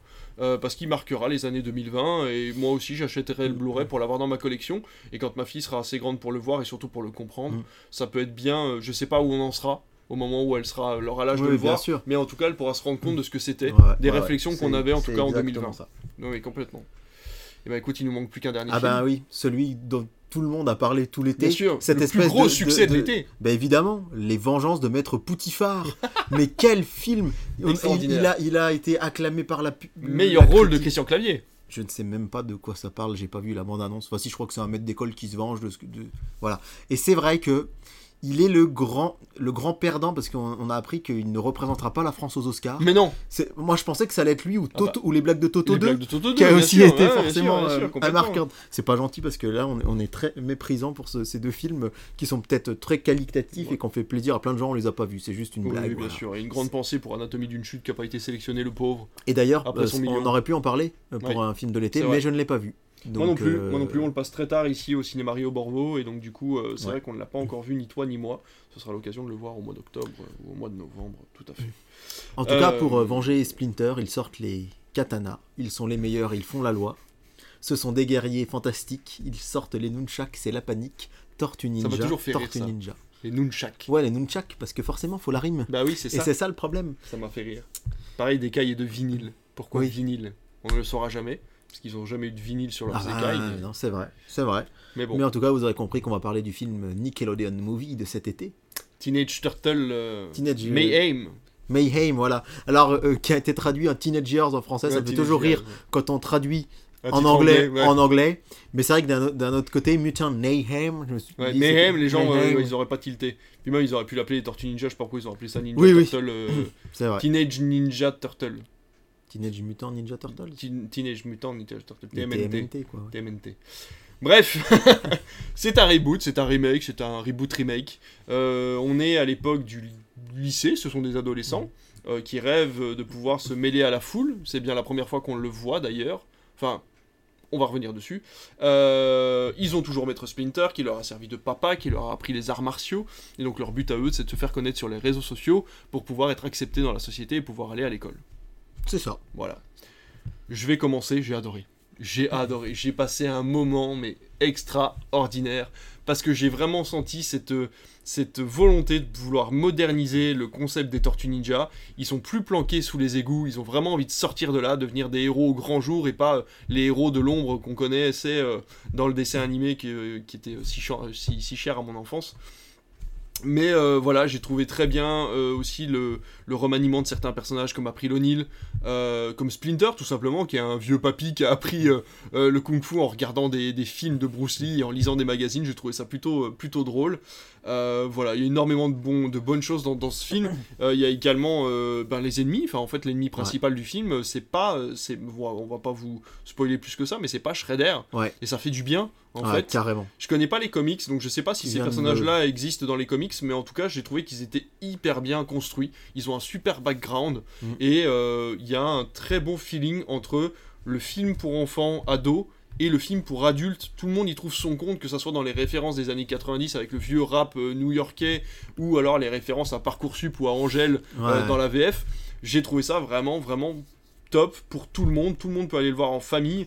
Et j'ai des personnes que j'ai incité à venir voir euh, les Tortues Ninja qui sont sortis de la salle vraiment enchantés de leur séance alors qu'ils seraient pas venus le voir euh, de base. Et je trouve ça vraiment, vraiment dommage qu'il ait pas fait plus d'entrées parce Ouais. que, au même titre, alors en moins bon, attention, je, ne veux pas euh, exagérer ce qui ne l'est pas, au même titre que Spider-Man, euh, New Generation. Je trouve que voilà, c'est un joli renouveau d'une licence qu'on connaît tous, qui a bercé notre enfance et qui, en film d'animation, quand même, est sublimé sur certains points euh, bah, grâce à une animation originale. Quoi. Ouais, c'est vrai que hum, moi, le, le gros, gros, gros point positif, euh, je trouve. Alors, c'est vrai que je regardais le nombre d'entrées là sur mon téléphone 610 000 euh, spectateurs, c'est pas énorme, mais. bon. C'est pas énorme, mais c'est pas si mal non plus. Faut pas Alors- dramatiser. Grantin, j'ai adoré l'animation, mais vraiment. Et à la sortie, je me suis presque dit presque plus que Spider-Man. Mais au final, quand j'y repense, je me dis j'étais vraiment euh, ébahi par l'animation et en ayant revu euh, des extraits de Cross the Spider-Verse, je pense que peut-être pas quand même, mais j'ai trouvé l'animation incroyable. Faudrait plus le, comparer, le comparer à New Generation, qui est une espèce d'esquisse finalement de Cross the Spider-Verse, ouais, c'est ça. et qui finalement voilà, reprend à peu près les mêmes thématiques euh, de dessin. Donc ça j'ai adoré, j'ai vraiment aimé ce côté, on a envie de se mélanger à la société mais on peut pas. C'est très frustrant et ça j'ai trouvé ça très cool. J'ai adoré le fait que Shredder ne soit pas le méchant moi aussi. Et par contre, c'est vrai que j'avais dit à, ma compagne, euh, quand j'ai vu qu'il était pas vraiment dans le cinéma, je dis par contre, je pense qu'ils vont nous le mettre quand même. Et évidemment, spoiler, mais on y a droit dans la scène post-générique. Mais en même temps, c'est un peu comme euh, Sonic le film. Sonic, tout le long du premier film, combat euh, le Dr. Eggman. Et à la fin, on se dit, mais ils vont forcément nous mettre Tails dans la bah scène post-générique. Et on l'a. Et là, c'est pareil. Forcément, et dans plein de films où c'est pas le méchant auquel on s'attendait, on finit par l'avoir quand même. Donc ça, j'ai trouvé ça bah, comme Mario. Hmm. La fin de Mario avec l'œuf de Yoshi. Oui, voilà. tout le monde s'y attendait. On bien qu'on bah allait avoir un truc de ce genre. Donc, euh, vraiment très, très positif sur ce film. J'ai beaucoup aimé le scénario. J'ai adoré la nouvelle April O'Neil. Euh, mais le petit point qui m'a dérangé, moi, c'est Splinter. Euh, non pas. Alors, c'est vrai que Splinter, on l'a toujours dépeint comme un sage, et là, c'est vrai qu'il y a beaucoup de gens qui ont hurlé parce qu'il est un peu, euh, un peu grabataire, un peu gâteux. Et c'est pas tant ça qui m'a dérangé. Moi, ce qui m'embête un peu, c'est le traitement qu'on fait de Splinter, et qui était déjà le traitement des Ninja Turtles de Michael Bay c'est que, alors c'est vrai que c'est pas logique, mais si on prend le comics de base et le dessin animé de, 1987, Splinter, c'est un maître d'arts martiaux, qui s'appelle Amato Yoshi et qui est le rival euh, d'Oruko Saki, qui est Shredder. Et du coup, lorsqu'il est, il est Shredder va venir le, séquestrer, il va lui donner du mutagène et il va se transformer en rat. Et du coup, c'est pas logique parce que les tortues elles ont du mutagène, elles restent des tortues, mais pourquoi lui devient un rat Alors, euh, il y a dans certains il y a des traces d'ADN, il y avait des poils de rat sur lui, etc. Mais moi, je trouve ça m'embête un peu. Je, trouve que on perd de l'épaisseur du personnage du fait que bah, c'est un rat hmm. qui a été dans le mutagène et déjà. Déjà dans la version Michael Bay, c'était ça. Et je trouve ça dommage parce qu'il y aurait tout un background. Et justement, dans l'optique d'un 2 avec euh, Shredder en méchant, ils auraient pu être, les deux se retrouvent, euh, voilà. C'est d'ailleurs tout la trame de fond du dessin animé de 87 qui malheureusement a beaucoup d'épisodes qu'on appelle filers, donc qui servent à rien mm. au milieu d'une intrigue euh, un peu. Mais en tout cas, de la saison 1, c'est vraiment ça, c'est le fait, c'est cette rivalité de deux de ninjas.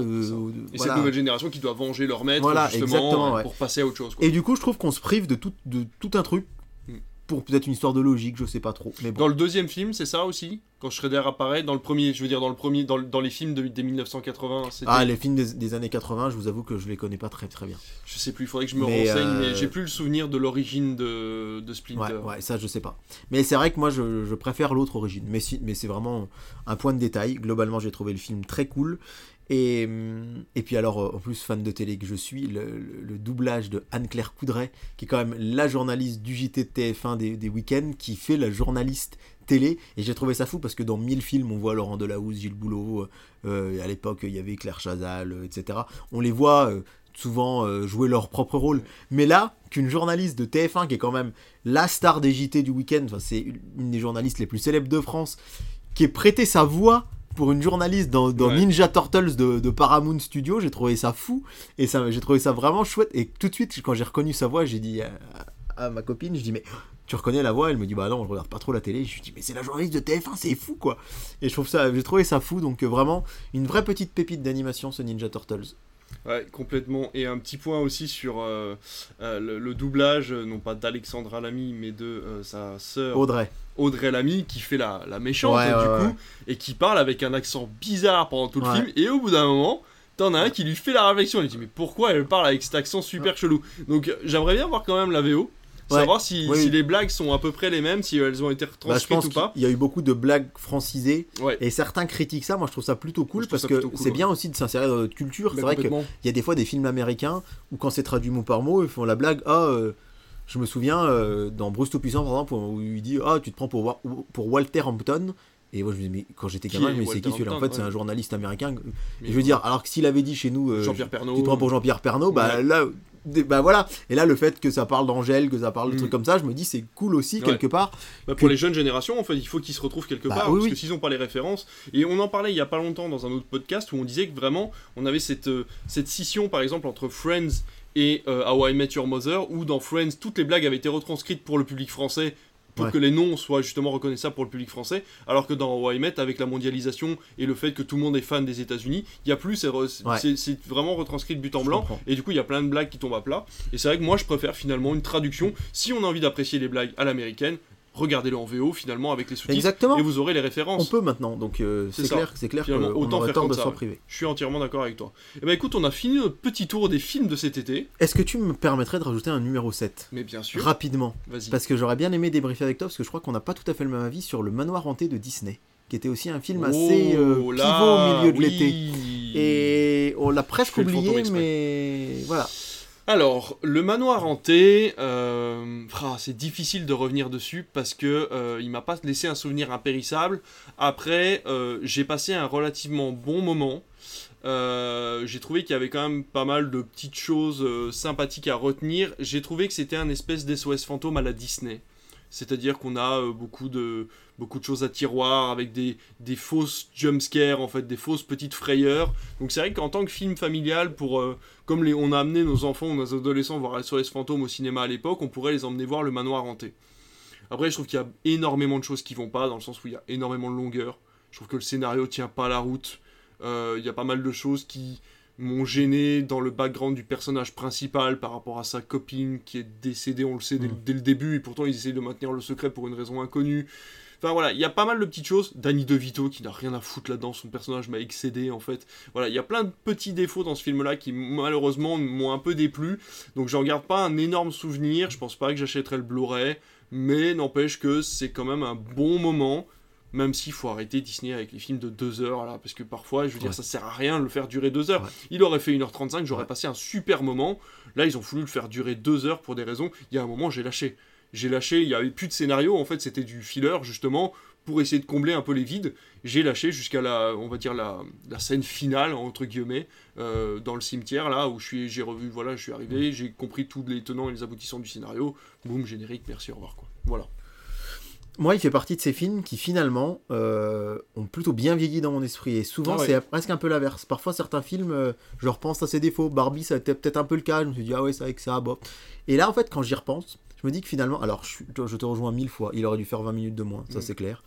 J'ai pas compris pourquoi Disney l'avait sorti l'été. Je suis sûr qu'il. Mais en fait, je sais Oui, pas. pourquoi pas Halloween? On- mais, mais ça, mais Mm. ils le sortent le 15 octobre. Je suis sûr que ça cartonne. Enfin, Bien sûr, on- mais complètement. mais on se pose Ça pas. été la- notre film. Bah non, ah mais c'est ce que j'allais Ouais, dire. ouais. Et on s'est même dit, euh, avec ma compagne, on s'est dit, bah ça, on, peut, on va le reprendre. C'est le genre de film que dans 3-4 ans, on va mettre euh, le 31 octobre avec un MG de Disney qui va nous Ah, réclamer complètement. 100 balles, mais qui va marcher. Bah oui, parce oui. que les gens vont, vont vouloir le voir à ce moment-là. Et parce qu'il Donc- est tout âge, quoi, vraiment, il est pour le... Enfin, tout âge. Pour amener tes gamins de 5 ans, mais je dirais à partir de 8-9 ans, tu peux amener ton gamin, Ouais. euh, il aura peut-être des petits frissons. Oui, mais... oui, bien sûr. Et je me dis finalement, je trouve ça assez. Pour une fois, je trouve. Pour une fois, Disney a pris un peu un risque. Alors, il l'avait déjà fait, et c'est pour ça que j'apprécie aussi Jungle Cruise, c'est qu'ils ont pris le risque de, quand même, il y a Danny DeVito, Owen Wilson, c'est pas des gens Oui. qui parlent beaucoup, euh, je pense, euh, au grand public, en tout cas euh, mondialisé.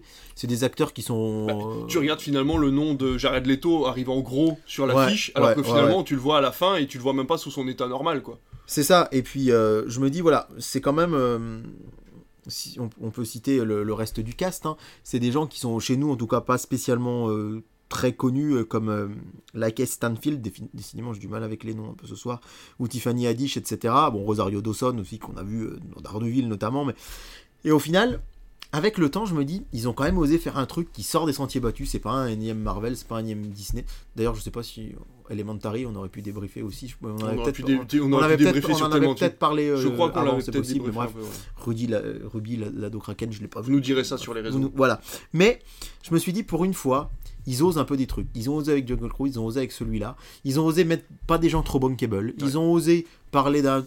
C'est vrai que des, des semi-films horreur, ça marche pas forcément très fort. Il a pas cartonné et il devait s'y attendre, je pense. Mais globalement, j'ai aimé, on va dire, qu'il y a eu un peu d'audace dans ce film. Mm. Les ficelles scénaristiques, bon, euh, désolé encore du spoil, mais le fait qu'Owen Owen Wilson soit pas prêtre, on le grille dès la première Dès le scène. début. Dès le début, ouais, voilà. bien sûr. Et que c'est genre le twist final. Bon, ouais, c'est bon, on avait compris que, que voilà. euh, Mais après, pareil, je te sans- dis, le secret autour de sa femme, bah, Oui, elle est voilà, pas là ouais, tout ouais. le film, il est tout le temps en pleurs, à moitié, Ouais, euh, à moitié déprimé, euh, sous euh, cacheton, voilà, machin, enfin il est, il, est, il, est, il est alcoolique, etc. Tu dis bon, bah ok. Et ça, pareil, ça- je me dis dans un Disney, un personnage comme ça, on n'en voit pas tant que ça. Donc finalement, c'est pour ça qu'avec le recul, je me dis, il, il va vraiment mériter.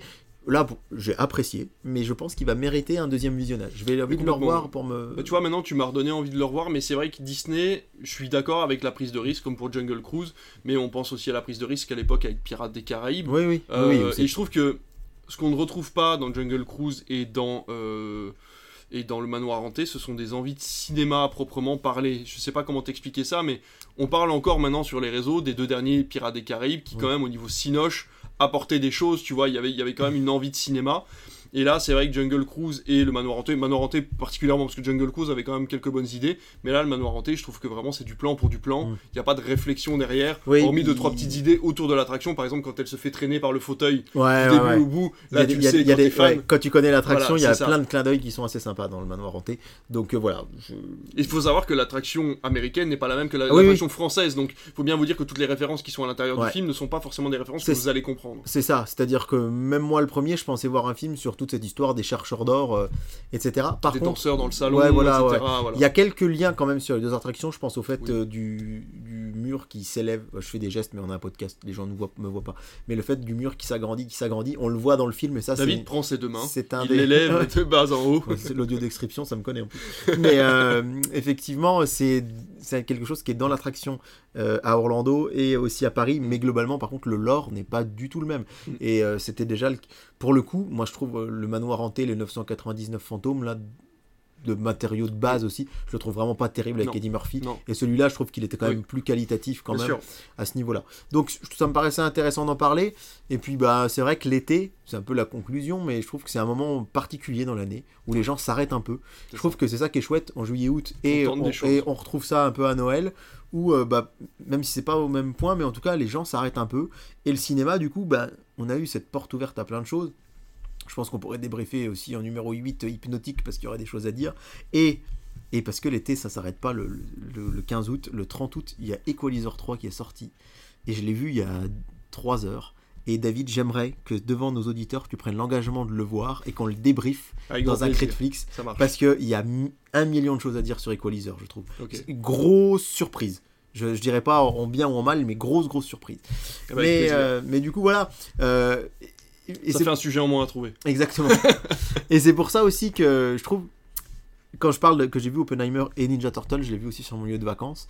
Moi j'aime bien ça, j'associe un peu ces moments euh, Ouais. à ces vacances. Jungle Cruise, déjà je l'ai adoré et en plus je l'ai vu euh, mon premier jour de vacances à La Rochelle, je connaissais pas la Charente-Maritime et quand je repense à Jungle Cruise, je repense à mes vacances. Et je sais que là ça va me faire pareil pour Oppenheimer et Ninja Turtles et je sais que dans notre cinéma, il y a plein, on est dans une ville euh, certes thermale mais aussi touristique, on se rend pas compte mais il y a beaucoup de touristes qui viennent et je sais, et on me l'a déjà dit, notamment je me rappelle de Noël 2018, si je dis pas de bêtises, où il y a une famille, ils se sont dit, on a voulu que le Noël de nos enfants soit mémorable.